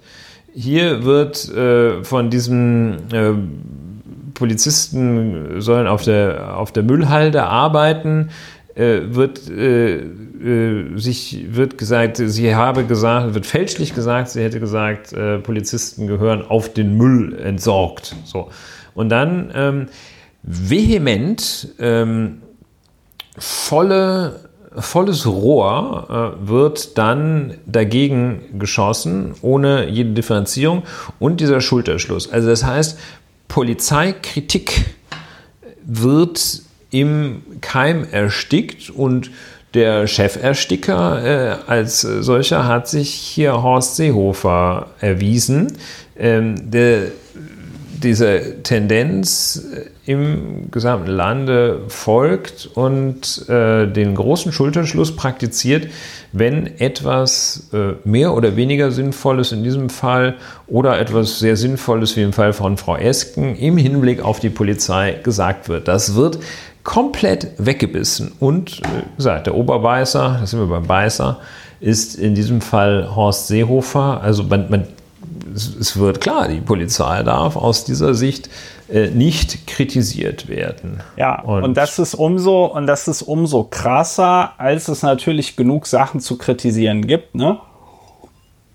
Also- es fehlt jegliche, jegliche Fehlerkultur. Ja, also nur Und, um ein äh, Beispiel, um ein Beispiel zu nennen, es gibt ja gerade bei der Polizei Leipzig einen Riesenskandal, dessen, äh, dessen Fahrrad, Fahrrad Leipzig. ja, Fahrrad, genau, das ist in, in Berlin. Die Stadler-Polizei. Genau, in, Berlin- in Berlin gibt es den Fahrrad Stadler in, ähm, in äh, wobei da geht man natürlich nicht hin. Ne? Also wenn ihr einen Brompton haben wollt, äh, müsst ihr alle ins Kultrad gehen auf der ähm, Linienstraße. Merken, Brompton, Kultrad auf der Linienstraße. Ja, oder eben Kultrad auf der Linienstraße oder zur Polizei Sachsen. Die Ja. haben da auch verschiedene Ja, äh, das, Modelle. Ja, das ist Von, auch Brompton haben die, Brompton haben die haben auch die Taschen dazu Ja, und so. genau. Das wird, das läuft jetzt hier im Moment ähm, so unter ferner Liefen. Äh, Fahrrad, Fahrradaffäre, Korruptionsaffäre bei der Leipziger Polizei und das ist jetzt die Überschrift bei der Bild-Zeitung, ja. Ermittlungen gegen 120 Beschuldigte nach Räderdeal, ja.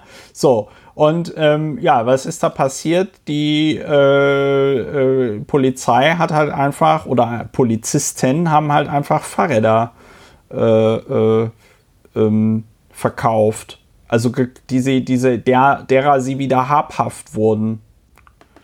Äh, also geklaute, ehemals geklaute Fahrräder, die dann nicht ihren Eigentümern äh, gegeben, zurückgegeben wurden, sondern die wurden verkauft.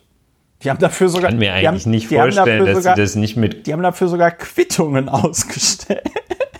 Ich kann mir eigentlich nicht vorstellen, dass sie das mit Koks und anderen Substanzen nicht genauso gemacht haben. Ja. Konntest du doch dann da irgendwie schön diesen äh, Labor geprüft und noch das eigene landeskriminalamtliche Labor geprüft, sagt Ja. hier das mit dem Wirkungs, mit dem Wirkstoffgehalt X, Y, Ja. zack, zack. So, und jetzt, Und so, ja. das bedeutet, und das ist ja, und jetzt muss man, jetzt muss man sich überlegen, wenn diese Menschen keine Skrupel haben, Fahrräder, geklaute Fahrräder zu verticken, obwohl es eigentlich ihre Aufgabe als Polizei wäre, die rechtmäßigen Eigentümer dieser Fahrräder ausfindig zu machen.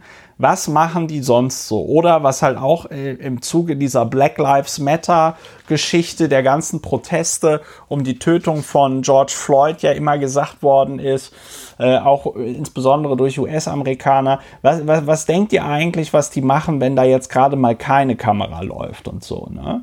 Ähm, du als Strafverteidiger, äh, das hatten wir ja auch schon oft genug hier, kannst ja genug darüber erzählen, wie die Polizei im Strafprozess lügt, dass sich die Balken biegen. Ja.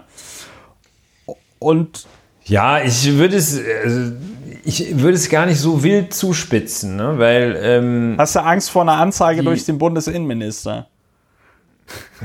Ja, ich muss sagen, der ist ja auch gar nicht so weit von, der ist ja an mir jetzt hier räumlich näher dran als an dir. ne? Also der würde, wenn wir hier was Falsches sagen, kommt er erst zu mir und dann sagte, so, wir fahren jetzt zum Lauer. Jetzt zum Ziehen Lauer. Sie sich was an. Der Sau. Werfen sich ein Hand, binden sich ein Handtuch um die Lenden, wir fahren zum Lauer. und Ach, podcastest du auch immer nackt, ja? So. Der kommt, der kommt immer nachts. Ähm, so, aber das wollen wir vielleicht auch nicht vertiefen. Also, ähm, äh, da, also jedenfalls, ähm, natürlich gibt es, gibt es sehr, sehr unschöne Szenen, ähm, wenn die Polizei sich mal äh, gegen einen verschworen hat äh, oder einzelne Polizeibeamte, es sind ja immer noch einzelne Menschen da, wenn sich auch nur zwei Polizeibeamte zusammentun, um einen Typen irgendwie auf einer Demo oder sowas oder bei einer Hausdurchsuchung oder so, wenn sie den fertig machen wollen, nämlich dem so eine richtig dicke Strafanzeige wegen Widerstands gegen Vollstreckungsbeamte reinzuwirken, dann kriegen die das natürlich hin. Das sind ja absolute Profis. Und sie stoßen auch bei den Gerichten auf einen Boden, fallen auf einen Boden, der in sehr vielen Fällen sehr, sehr fruchtbar ist. Also erstmal sagt die Staatsanwaltschaft, meine Beamten, die schütze ich. Das hört man so. Ne? Ich muss meine Beamten schützen. Das sind ja die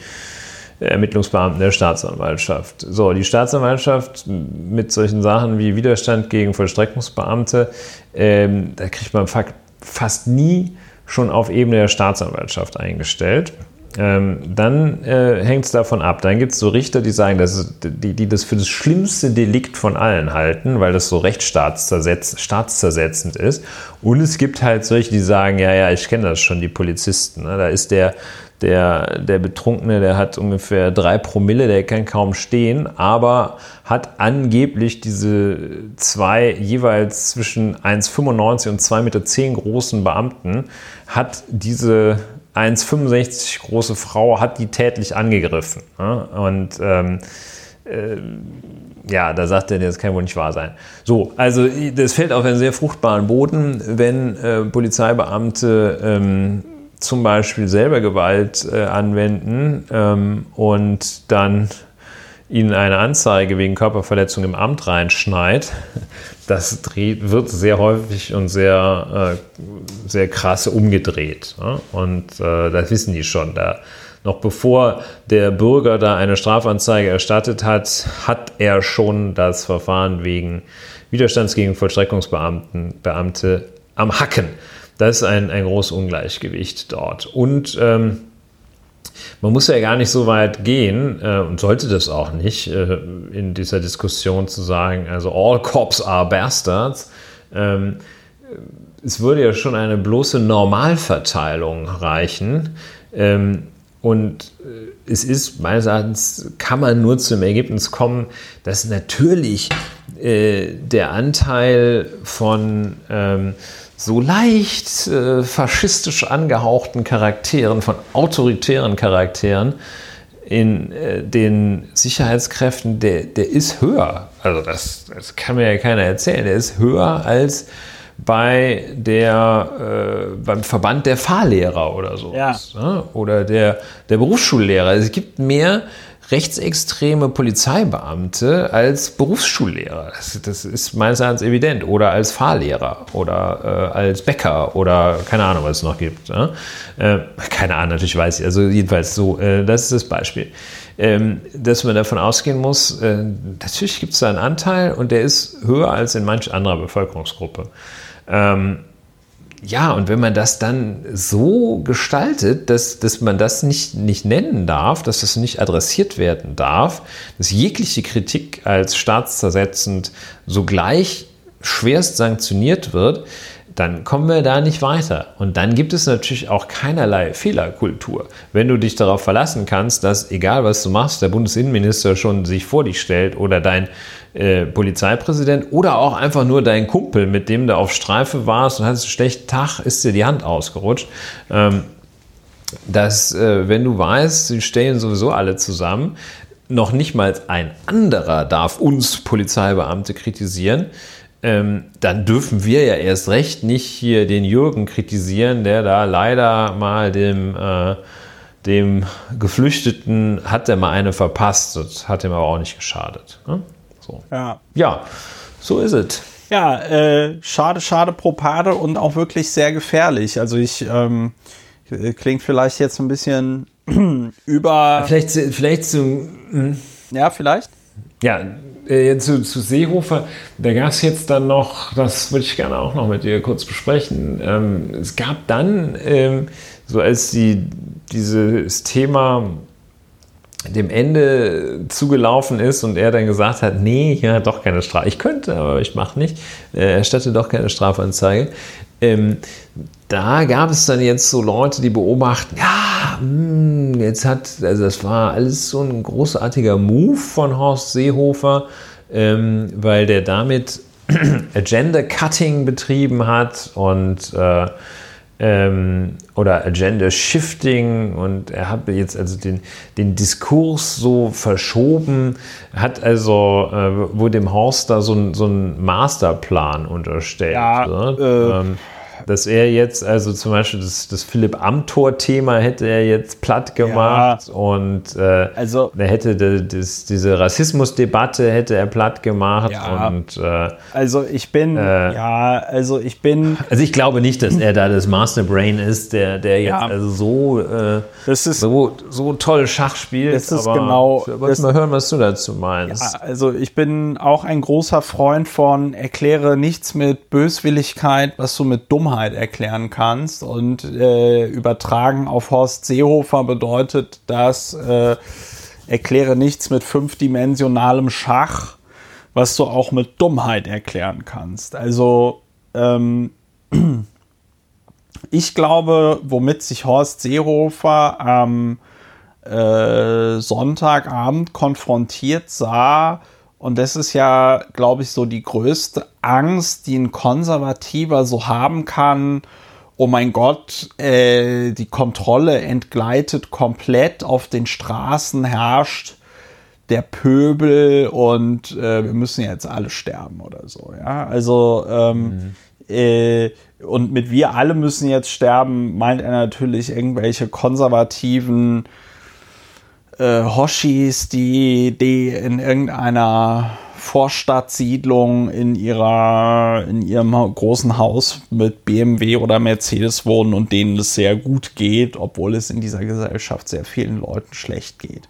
Also Horst Seehofer war mit dieser Situation konfrontiert, dass er Sonntagabend einfach noch nicht wusste, was dort in Stuttgart passiert ist. Ja? Und äh, wir haben das ja eingangs gesagt. Ich weiß, wir wissen auch noch nicht so richtig, was da passiert ist. Ich warte ab, bis das äh, ordentlich mal recherchiert worden ist, weil es da für mich auch noch sehr viele Ungereimtheiten gibt. Ich glaube nicht, dass Horst Seehofer dort äh, fünfdimensionales Schach gespielt hat, sondern dass er einfach in so einer Situation, insbesondere im Interview mit der Bild, halt den Macker markieren musste. Das ist so dieser Klassiker mit, das lässt du dir doch nicht gefallen, oder? So. Da müssen wir mal drauf. Müssen wir doch, so. Und ich glaube, das äh, ist, ich glaube, das ist die Hauptmotivation. Ich meine, äh, wir haben hier ja schon oft an der Zurechnungsfähigkeit von Horst Seehofer gezweifelt. Aber wenn der tatsächlich glauben sollte, dass durch diese All Cops are berufsunfähig ähm, Kolumne, als ob die irgend so ein Randalierer in Stuttgart lesen würde und dann sagen würde, oh ja, ich hatte vorher einen super krassen Respekt vor der Polizei und jetzt ist er verloren gegangen, nachdem ich diese Taz-Kolumne gelesen habe. Jetzt greife ich Polizisten an, ja. Das ist ja, wenn er das, wenn Horst Seehofer sowas tatsächlich glauben sollte, dann ist er ja tatsächlich eine Gefahr für dieses Land, wenn er dann noch einen Tag länger dieses dieses Amt bekleidet. Also ähm ja, ich glaube auch, dass das bei Horst Seehofer äh, ist es, glaube ich, wirklich aus mangelnder Bildung und mangelnder, äh, mangelnder Kultur, also Kultur im Sinne von Rechtskultur hier, äh, dass der solche Sachen raushaut. Der, ich glaube, ich könnte mir fast vorstellen, dass der wirklich so, äh, so schlicht und ungebildet äh, aufgestellt ist, der Gefühlspolitiker, ähm, dass er das einfach so rausgehauen hat. Ähm, gleichzeitig äh, glaube ich, dass ungewollt und ungeplant und äh, schon gar nicht äh, auf einer Strategie des Horst Seehofer beruhend, ähm, natürlich so eine leichte Verschiebung äh, zu befürchten ist, äh, dass sich das, äh, die Diskussion ähm, so verschoben hat von Gott, wir haben ein ähm, mehr oder weniger latentes oder gar manifestes äh, Rassismusproblem in unserer Gesellschaft und in unserer Polizei zu ähm, äh, oh Gott, oh Gott, äh, die, die Polizei wird bei uns fertig gemacht und äh, nicht ausreichend wertgeschätzt. Diese Verschiebung ja, der müssen wir entgegenwirken, weil also ich äh, sehe das nicht, dass die Polizei hier, das ist auch so, eine, das ist ein dummes Gequatsche, dass man sagt, zunehmend immer mehr und in letzter Zeit, das ist alles nicht evidenzbasiert. Das ist, äh, steigen da so ein paar Deliktzahlen, steigen da mal zwischenzeitlich an. Ähm, aber dass jetzt äh, mehr Polizisten Opfer von Gewalt der Bürger gegen Polizeibeamte würden äh, oder dass, äh, dass es alles immer schlimmer wird, wie ja Horst Seehofer eingangs seiner Statements behauptet, das ist einfach falsch, kann sich jedenfalls nicht auf Evidenz stützen. Und dem muss man sich äh, entgegensetzen, dass hier äh, so getan wird, als würde die Polizei hier den ganzen Tag fertig gemacht und hätte keine Rückendeckung. Das ist falsch. Ja. Ja. So, und dazu muss man ja auch nochmal sagen, jetzt muss ich mal gucken, ich habe jetzt hier die Zahlen aus dem März äh, 2018. Ich bin mir nicht sicher, ich glaube, der, die GfK, das ist die Gesellschaft für, oh shit, das ist die Gesellschaft für Konsumforschung oder so, muss ich mal kurz Ja. gucken. Ja, ist es. Ja, ist es. Für Konsum. Ja, okay, so. Die machen immer diesen Vertrauensindex, ne? Und da habe ich jetzt den von 2018 gefunden. Die machen die immer alle zwei Jahre. Die letzte war, also die davor war 2016. Und wenn man sich jetzt hier die Berufe mit Vertrauensbonus anguckt, dann ist da wirklich so frappierend, dass Polizisten noch immer auf dem 1, 2, 3, 4, 5, 6, 7, 8, auf dem neunten Platz sind. Ja, Wahrscheinlich deutlich vor Rechtsanwälten. deutlich vor Rechtsanwälten. Also ganz vorne Feuerwehrleute mit 96 Prozent, ähm, Sanitäter 96 Prozent, Krankenschwestern, Krankenpfleger 95 Prozent, Ärzte 89 Prozent, Lokbus, U-Bahn und Straßenbahnfahrer, einer der vertrauenswürdigsten Berufe in Deutschland, Piloten. So, und was aber wirklich so frappierend ist bei den ähm, bei, bei, bei Polizisten, 84 Profisportler sich. 84, Fußballer. 84 Prozent der Befragten geben an, vertraue ich voll und ganz beziehungsweise überwiegend, ja. 84 Prozent der Deutschen sagen also, ich vertraue denen ganz beziehungsweise überwiegend. Und das ist 12 Prozentpunkte mehr als im europäischen Durchschnitt. Das heißt, es gibt wahrscheinlich, ich äh, lehne mich und da seine noch mal, ich lehne mich da noch mal aus dem, aus dem Fenster, aber es gibt wahrscheinlich weltweit kein Land, in dem die Polizei so beliebt ist wie in Deutschland. Beziehungsweise wo die, wo die Menschen der Polizei so stark vertrauen wie in Deutschland. Und dem gegenüber steht jetzt die, die, die, das Gebaren von Polizeigewerkschaftern, das sogenannten Polizeigewerkschaftern, das Gebaren des Bundesinnenministers, man müsse jetzt 250.000 Menschen, die per Gesetz dazu, äh, ja, denen per Gesetz erlaubt ist, das Gewaltmonopol des Staates auszuüben, die müsse man jetzt vor einer 29-jährigen freien Journalistin von der Taz beschützen. Weil sie das alleine nicht können. dieser, vor äh, dieser Journalistin und äh, vor Kritik. Im, im Besonderen und vor Kritik im Allgemeinen, ganz genau.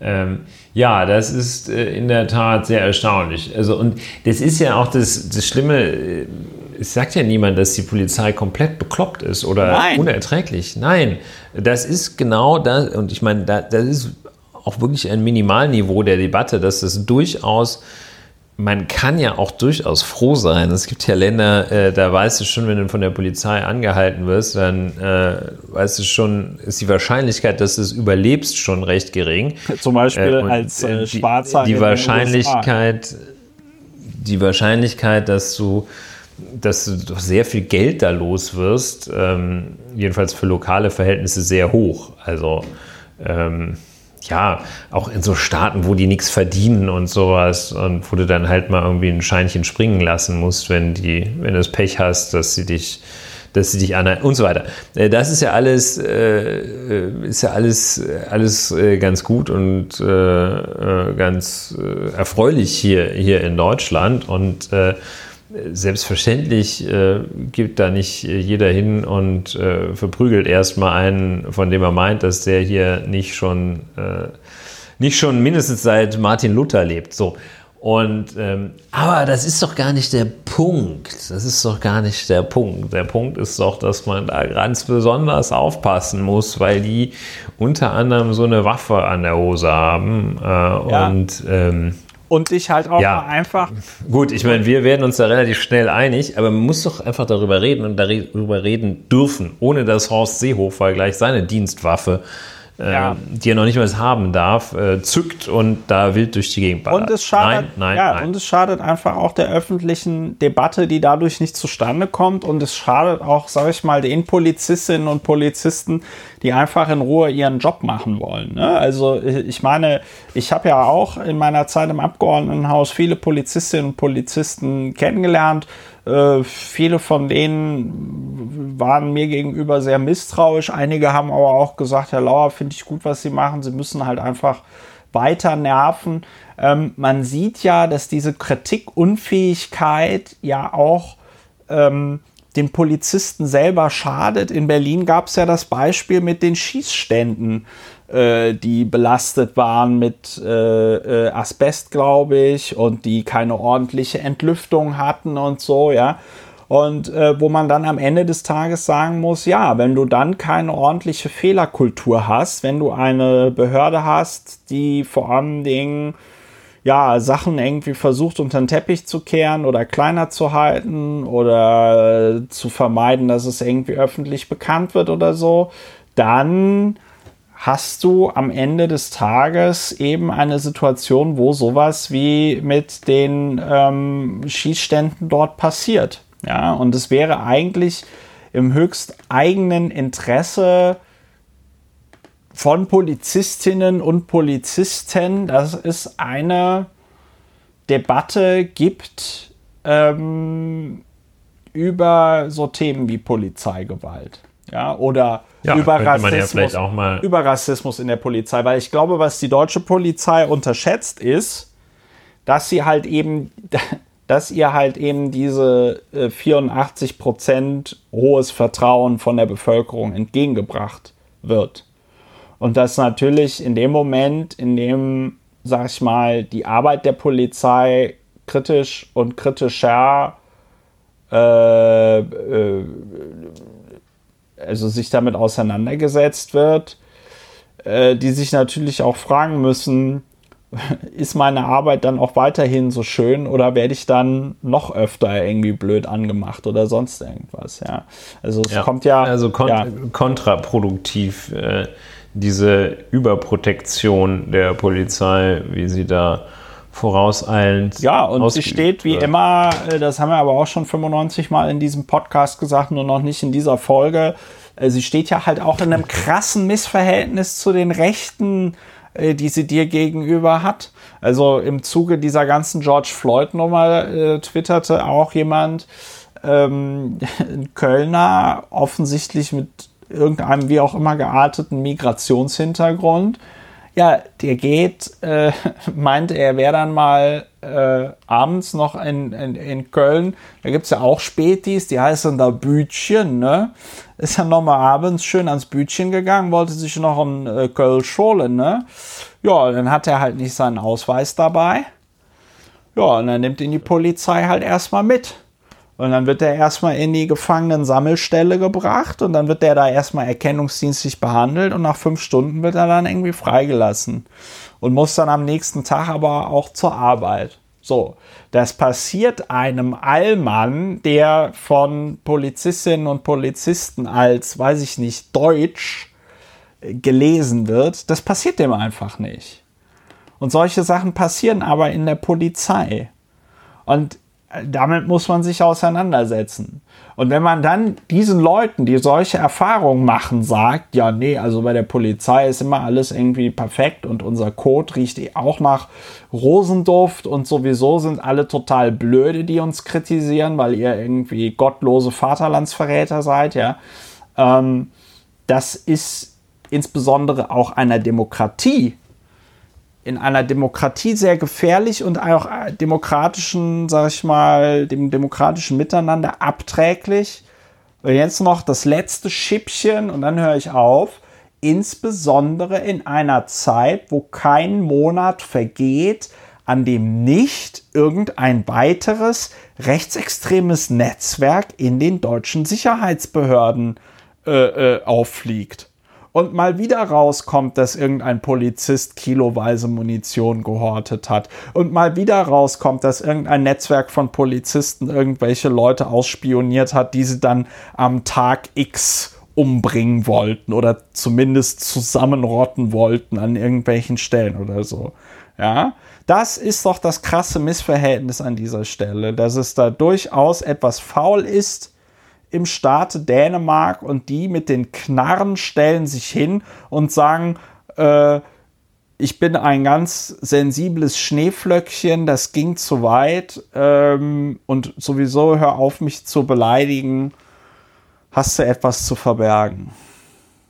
Wahrscheinlich oder mit Sicherheit gibt es man muss auch an die vielen Polizeibeamtinnen denken, die nur sehnsüchtig darauf warten, dass sich endlich mal jemand von außen mit dem Thema Rassismus bei der Polizei befasst. Die, das ist wahrscheinlich sogar eine Mehrheit von PolizeibeamtInnen, die das eigentlich möchte, aber sich nicht zu sagen traut.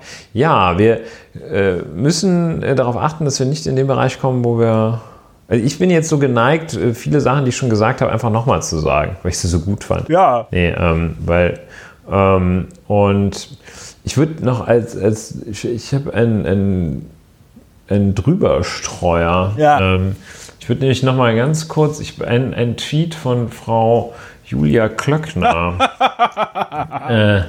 äh, in der letzten Woche äh, gesehen. Sie hat jetzt übrigens, sie trifft sich jetzt übrigens mit Vertreterinnen und Vertretern der Fleischindustrie, ne? Sie sagt ja, ihnen, äh, so, das, so war, geht's nicht. So geht's nicht. Ja, und genau, so geht es nicht. Und das ist, äh, das hat ich, äh, ähm, ja, das wir vielleicht noch ganz kurz so am Rande äh, das Thema Fleischindustrie streifen. Äh, Clemens Tönnies, dem Mann Alle des, einsperren. Alle einsperren. Mann des Jahres. Ähm, Härtere Strafe. Und da war eben, genau, da war, ja richtig, äh, da war nämlich auch, äh, wie gesagt, Frau Julia Klöckner und sie sagte, und in wenigen Augenblicken habe ich es dann auch, sie hat getwittert, Fleisch ist zu billig, Ramschpreise an der Theke geben nicht den Wert wieder. Denn Tiere wurden dafür geschlachtet, das sollten wir uns immer bewusst machen. Ja. Kleine Schlachthöfe kennt man kaum noch vor Ort, weil die Konzentration auf wenige große zugenommen hat. Ja, ähm, ja. das ist natürlich, äh, das ist natürlich blöd. Ne? Irgendjemand hatte gesagt, ähm, das ist wie der Dieb, der ruft, haltet den Dieb. Ne? Also, und, äh, ja, das ist. Und ähm, es gibt dabei bei dem im Film schon ein bisschen älter, Trainspotting. Ich weiß nicht, ob du dich an diese Szene erinnerst. Da ist so einer von denen, äh, der, der ist so besonders dissozial. Ähm, und der schmeißt ja. in so einem vollbesetzten Pub schmeißt er von so einer Empore von oben, so schmeißt er einen vollen Bierkrug unten auf die Leute, der natürlich einen der unten stehenden trifft. unerwartet am Kopf trifft und springt auf, rennt runter und sagt, wer war das? Und äh, das, daran musste, fühlte ich mich erinnert, als, äh, als ich diesen Tweet von Frau Klöckler, Klöckler, Klöckler. Äh, Klöckner, Klöckner äh, las, wo die sagte, die Fleischindustrie ist irgendwie so, machen die so, so die Tiere. Ist nicht die, so nett, ne? So, so, ist nicht so nett, ne? Ja, ja ist, äh, da gibt es auch viel zu, zu sagen. Ja, also ähm, ich meine, Julia Klöckner, da sagst du ja immer, wenn sie in diesem Podcast drankommt, eigentlich alles zu ihr, was man zu ihr wissen muss.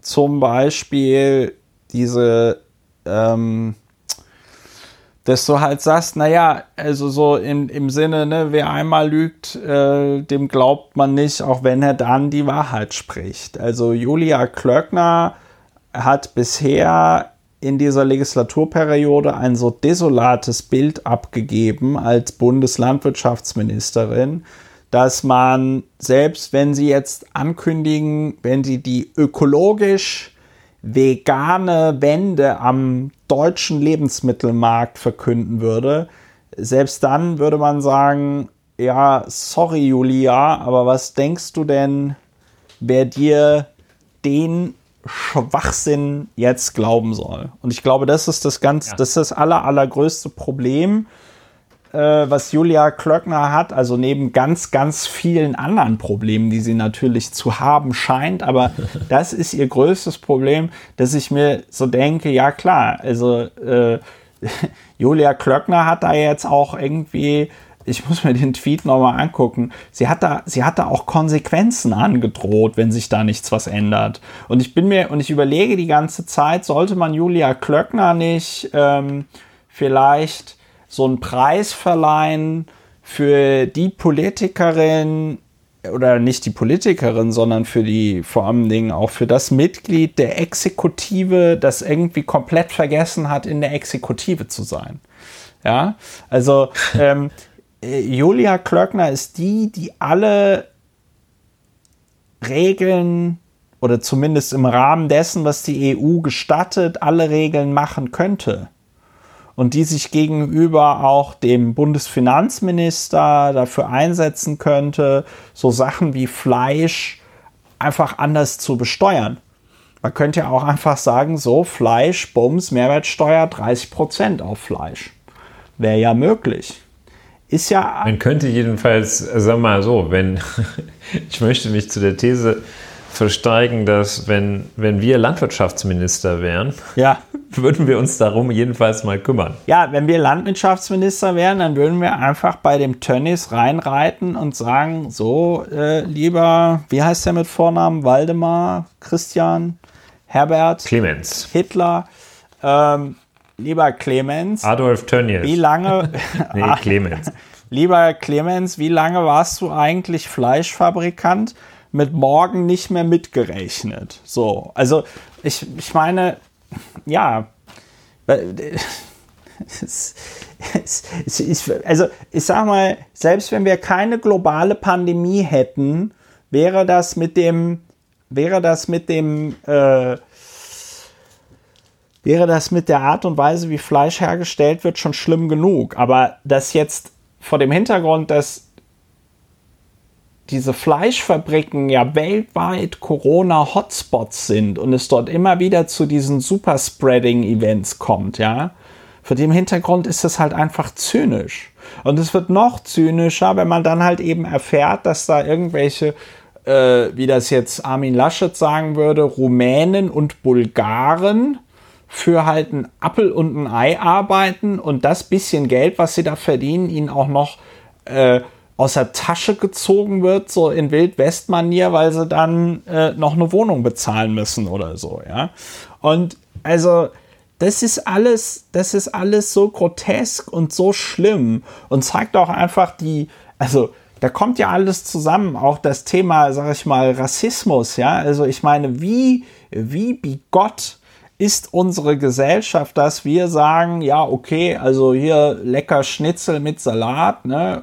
Äh, wenn dafür irgend so eine Frau oder ein Mann aus Osteuropa ein paar Euro gekriegt hat die Stunde, damit ich mir jetzt hier, weiß ich nicht, das dritte Schnitzel diese Woche reinziehen kann, ja, dann ist das schon alles in Ordnung. Und wie, wie Gott auch von der Politik also ich meine, was gibt es für Debatten und Diskussionen, zum Beispiel beim Thema Prostitution? ob die Frauen das äh, freiwillig machen und dann würden die ja aus Osteuropa alle hier hingebracht werden und das gegen ihren Willen tun und so, ja. Und äh, sobald die Leute als moderne Arbeitssklaven uns das Schnitzel machen, sind da alle Bedenken sind da weg. So. Alles super ja, gut. Äh, dieser, dieser Aspekt äh, des, des Arbeitssklaven, der kam ja nicht nur in der frühen Äußerung des Armin Laschet, als der noch sagte, das ist, das ist ja kein Problem, die sind alle aus Rumänien hierher gekommen, ähm, kam der zum Ausdruck. Aber diese, diese Überlegung äh, des Sklaventums latent, äh, vorhanden, auch jetzt in den jüngeren Äußerungen von Armin Laschet und anderem und dem äh, nordrhein-westfälischen Innenminister, dessen Name mir zu Recht gerade nicht einfällt. Da, es war nämlich die Äußerung, die bis kurz vor diesem äh, moderaten Lockdown, zu dem sich dann Nordrhein-Westfalen doch durchgerungen hat, getätigt wurden. Die nämlich lauteten, nö, wir brauchen jetzt hier keine, äh, keine Lockdown-Maßnahmen. Wir haben äh, die Situation, dass es bislang äh, ausschließlich Mitarbeiter der Firma Tönnies betrifft. Ja. Und was ist das sklavenartige äh, Konzept, das da zum Tragen kommt? Die haben offenbar allen Ernstes, sind die davon ausgegangen, dass diese Mitarbeiter vollkommen isoliert sind, dass sie also gar keinen Kontakt zu der restlichen Bevölkerung haben, dass sie, äh, also mit anderen Worten, wenn das nur Tönnies-Leute trifft, kann das nicht über die Bevölkerung äh, weitergetragen werden, weil diese Tönnies-Leute äh, nicht einkaufen, äh, die haben keine Kinder und wenn sie Kinder haben, gehen die nicht in die Schule und die bewegen sich nicht hier im öffentlichen Raum und es ist wohl auch völlig ausgeschlossen, dass da so ein Rumäne womöglich hier befreundet ist mit anständigen äh, Deutschen hier aus dem Landkreis. So, jedenfalls ist diese Vorstellung, dass das eine separate soziale Gruppe sei, die bis zuletzt da vertreten wurde, zeugt von einer Grundhaltung, die äh, in der Tat ähm, dem ja so vom Winde verweht äh, Niveau etwa entspricht. Ja, ich sag mal so, das ist halt, wundert dich das in einem Land, das vor Jahrzehnten Menschen, die hier hinkamen aus der Türkei, um hier zu arbeiten, Gastarbeiter nannte. Also wundert dich das. Ja? Also ich meine, das ist jetzt, verzeiht mir den Zynismus, also gedacht, äh, aber natürlich wundert das einen nicht. Ne? Ja, ich, also, ja, wundern ist in der Tat äh, zu stark. Ähm, ich dachte aber, wir seien schon weiter, ja.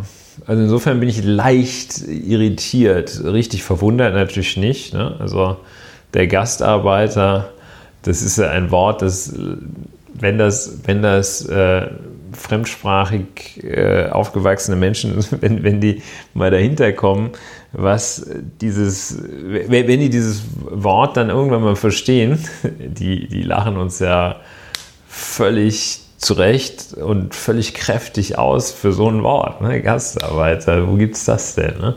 Und äh, das hat äh, ja diese klassisch lustige Dimension, dass du ach so, ihr lasst die Gäste arbeiten. Ähm, aber natürlich auch diese völlig traurige Dimension, dass man sagt, äh, das, äh, wie ausgrenzend kann man denn noch eine, äh, eine Gruppe von Menschen bezeichnen, als das, das sind hier die Gastarbeiter. Fremdarbeiter. Fremdarbeiter auch nicht schlecht. Ja, also ähm, Schlachthöfe müssen wir weiter im Auge behalten. Ähm, tja, und wir, wir müssen mal gucken, dass wir uns vor, bevor die zweite Welle losgeht, äh, nochmal ja, wiedersehen. Ja, also bevor die zweite Welle losgeht, äh, müssen wir uns treffen und ganz furchtbar besaufen. Und dann müssen ja. wir. Äh, ich bin wahrscheinlich nächste Woche nicht da. Das heißt, wir müssen äh, oh. mal ausfallen lassen. Oh, oh, oh, oh, äh, oh, oh. Sendepause. Sende, Sendepause. Sendepause, wie wir in Fachkreisen äh, Aber ja, hoffentlich kommen wir dann. Testbild, dann lassen wir Testbild laufen. Testbild. Hoffentlich sind wir dann. Ja, hoffentlich findet der nächste Podcast nicht schon mitten in der zweiten Welle statt. Aber wir sind uns beide eigentlich sicher, dass die zweite Welle kommt, so ein bisschen, ne? Ja, ich will jetzt nicht äh, die Cassandra-Rufe ähm, absetzen. Aber schon. Ich bin auch nicht, ich bin auf so Prognose nicht, natürlich bin ich berufen, aber ich sag's nicht. Ähm, also momentan bin ich da schon sehr beunruhigt und ich war, ich, ich meine, nach, nach Selbsteinschätzung weitgehend recht gelassen gewesen zu sein. Ja in der, in der Corona-Zeit. Ähm, aber also ich habe das Gefühl, dass sich da ähm, ja, also nach meinem äh, nicht völlig wissenschaftlich fundierten Gefühl und äh, meiner Wahrnehmung äh, gibt es ja nochmal einen richtigen richtigen auf den Deckel? Gibt es, also gibt es noch einen richtigen Knick nach oben in der Kurve? Ja, wir haben im Moment in Berlin 1014 aktive Fälle. Äh, 75 seit gestern hinzugekommen. Es bilden sich so, ähm, ja, wie nennt man das? Cluster. Es gab, es gibt jetzt mehrere Häuser, eins in Friedrichshain-Kreuzberg, eins in Neukölln. Die sind komplett abgeriegelt unter Quarantäne, weil sich da ganze Hausgemeinschaften mit dem Coronavirus angesteckt haben. Äh, ich bin jetzt mal gespannt, ob dieses ganze Hochschnellen der ähm, Reproduktionszahl, ob das, ob das jetzt äh, an diesen Einzelausbrüchen liegt äh, oder ob das ein, ein Trend ist. Aber ich bin da im Moment auch sehr pessimistisch. Also alleine schon deswegen, weil ich gehe in ganz viele Restaurants, nirgendwo, hätten so diese Listen geführt, die eigentlich geführt werden müssten. Ja. Ähm, mhm. Ich gehe in, wenn ich auf der Straße bin, die Leute halten keinen Abstand, die Leute ähm, tragen keine Masken mehr. Das ist, ich bin da pessimistisch. Und gleichzeitig sind dann so Sachen wie Gottesdienste erlaubt, ja, wobei mittlerweile hinreichend bekannt ist, dass gerade dort viele Ansteckungen stattfinden. Und ich glaube, das Problem ist halt einfach, dass wir mit dieser, also so wie wir das im Moment handhaben, das Coronavirus, findet eine allgemeine Einschränkung der Lebensqualität statt, die in meinen Augen das übertrifft, was wir hätten, wenn wir sagen würden, wir machen jetzt mal einfach vier Wochen lang eine richtig knallharte Quarantäne, wo wirklich keiner mehr vor die Tür darf ähm, und danach ist es dann auch gut. Ja.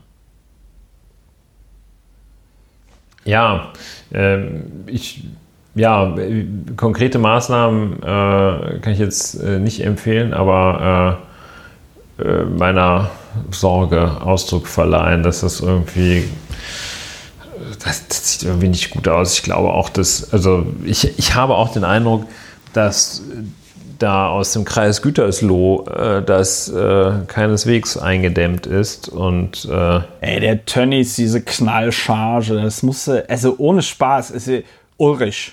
Jetzt mal so, der Ehrliche ist der Dumme, ne? Also, wie kann das sein, dass der Mann noch nicht im Gefängnis sitzt? Erklär das doch mal mir als einfache Menschen. Also, ich muss auch sagen, dass da. Ähm die Überlegung, ob das, äh, man kann dieses Virus ja sehr gut äh, wohl nachverfolgen, ähm, also jetzt äh, zurückverfolgen ähm, und äh, da, wenn ich das richtig verstehe, auch durchaus feststellen, ob man sich jetzt quasi mit dem Dönnies-Virus äh, infiziert hat. Ich bin und, davor, wir, äh, wir, wir benennen das für Deutschland um in das Dönnies-Virus. TV. TV, ja. Und äh, das, ich finde das gar nicht mal so abwegig zu überlegen, ob das nicht dann eine äh, Körperverletzung, ob es sich, äh, ob es sich nicht da äh, um eine fahrlässige Körperverletzung handelt. Ähm, möglicherweise sogar vorsätzlich, wenn man diese Umstände in dem Unternehmen dann einmal aufklärt, wie das denn eigentlich kommen könnte, dass sich da gleich irgendwie 1000 infiziert haben. Ja, also äh, und ähm, und also ich habe den Verdacht, dass Herr Laschet da äh, zu lange gezögert hat. Und wenn, wenn, wenn, wenn der Ausbruch, wenn die zweite Welle ihren Ursprung in Gütersloh hat, bei Herrn Tönnies und Herr Laschet es versemmelt hat, da rechtzeitig äh, den Kreis Gütersloh abzuriegeln, ähm, dann werde ich, kündige ich an, werde ich noch am Montag Strafanzeige äh, gegen beide erstatten. So. Ja, Nee, also mir ja, ist halt, so ist mir ist halt als kompletten. Ich darf das nämlich anders als Horst Seehofer. Darfst du Strafanzeige darf ich das, weil ich nicht. Äh, Gibt es denn nicht nach dem Infektionsschutzgesetz nicht, äh, nicht noch irgendwelche Sachen? Wo man ja, da gibt es einiges. Ja, ja. Also ich, ja, das Meldepflicht also. Ich verstehe, weil was ich ähm, nicht verstehe, die haben doch damals diesen Betrieb, wo zwei schwangere Frauen an diesen Lysterien gestorben sind den haben die doch, das war noch vor Corona, aber den haben die doch komplett zugemacht. Den haben die quasi die Betriebserlaubnis entzogen, komplett abgewickelt, den Laden. Fand ich sehr extrem, ne? Also musste ja, glaube ich, einiges für machen in anderen Branchen, damit dir das passiert, ne? Also, Ja. weiß ich nicht, Deutsche Bank Ja, ich, gibt's ich noch immer Nur, ich sehe die Landesregierung Nordrhein-Westfalen äh, in der Pflicht. in, in der, ja, in der Pflicht, genau, in deren Zuständigkeit ja die Gewerbeaufsicht letzten Endes fällt, Ja. ähm, äh, sehe ich nicht in der, sehe ich nicht die nötige Qualität, sich mit Herrn Tönnies anzulegen. Vielleicht sitzen da ja, vielleicht das sitzen der kleine Laschi nicht. Vielleicht sitzen da ja dieselben, dra- vielleicht sitzen da dieselben Leute dran, die auch äh, äh, in Duisburg das äh, Love Parade Verfahren bearbeitet haben. Ja, es ist Wahrscheinlich ist Adolf Sauerland äh, ähm, nach seinem Ein Off-Council bei Tönnies. Ey, also es ist, es ist wirklich, es ist mir, es ist mir wirklich ein Rätsel. Äh, ich meine, stell dir mal vor, das wären Adolf Sauerland hat einen, einen Beratervertrag bei Tönnies. Stell dir mal vor, stell dir mal vor, das wäre ein, ein muslimisch ge, äh, geführter Schlachtbetrieb, in dem, in dem Schafe geschächtet werden, in dem Lämmer äh, geschächtet werden. Ja? Was wäre, was wäre, was wäre da was los? Der wird, der wird nicht gemacht, sobald da irgendwie eine Klospülung tropft. Ich wollte Also das, wollte gerade äh, sagen, was wäre wär da los? Da wird es irgendwie heißen, für. ja, und das ist, verstehen Sie, da aus diesen Ländern, die haben ganz andere Vorstellungen von Hygiene als wir, bla bla bla. So, und der Tönnies, also ich kann mir das, ich persönlich kann mir das nur so erklären, dass er denen alle irgendwie das Geld im Koffer zusteckt und dass die deswegen die Fresse halten. Anders kann ich mir Ja, das nicht und das- erklären. Ich glaube, der hat, hat sehr lange ähm, die Illusion der berühmten die Selbstkontrolle da vorgespiegelt. Und ähm, der Laden hat, glaube ich, auch eine Größe, dass da so ein normales Veterinäramt kommt überhaupt nicht klar mit. Und äh, ja, f- schwierig, schwierig, schwierig. Ähm, ich würde sagen, wir ähm, zerfasern ein wenig. Äh, Bin ich bevor, gar nicht. Bevor wir zerfasern. Bin ich gar nicht. Ich Ja, genau, gerade- bevor wir, so. bevor wir zerfasern, äh, Ja, äh, sollten wir ein Abbindemittel finden. ja. Äh, ich, ich verabschiede, ich mache die, Ver komm, Ulrich, ich mach die Verabschiedung. Ähm, Ja. liebe Hörerinnen und Hörer, das hier war die äh, 63. Folge von Lauer und Wena, wenn ich mich nicht täusche. Es war tatsächlich die 63. Folge. Lieber Ulrich, noch sieben Folgen. Dann haben wir 70. Und wir werden 70. Also werden wir 70. Ich glaube, 70 Jahre verheiratet, das ist Diamant und eine Hochzeit oder so, ne? Karalle. Ja, auf jeden Fall, liebe Hörerinnen und Hörer, sehr schön, dass ihr euch die 63. Folge von Lauer und Wena reingepfiffen hat. Ich hoffe und ich glaube, das spreche ich auch für Ulrich. Wir hoffen, dass euch diese Folge gefallen hat, dass sie euch ein bisschen dabei hilft, den Wahnsinn des Alltages zu bewältigen. Insbesondere in den Momenten, wo man denkt, meine Fresse, habe ich das jetzt gerade wirklich gelesen oder habe ich einen Schlaganfall? Vielleicht bin ich schon tot. Ähm, ja, wenn euch dieser Podcast gefällt, empfehlt ihn weiter, unterstützt ihn mit einer Überweisung, entweder Dauerauftrag oder PayPal, beides gerne gesehen. Äh, kommt gut durch die Restwoche, schönes Wochenende, betreibt äh, Physical Distancing, tragt schön alle eine Maske. Ähm, und dann hören wir uns wieder. Nicht nächste Woche, da ist Ulrich nicht da, stimmt's? So ist es. Sondern wir hören uns übernächste Woche wieder bei Lauer und Wena. Macht es gut. Tschüss. Tschüss.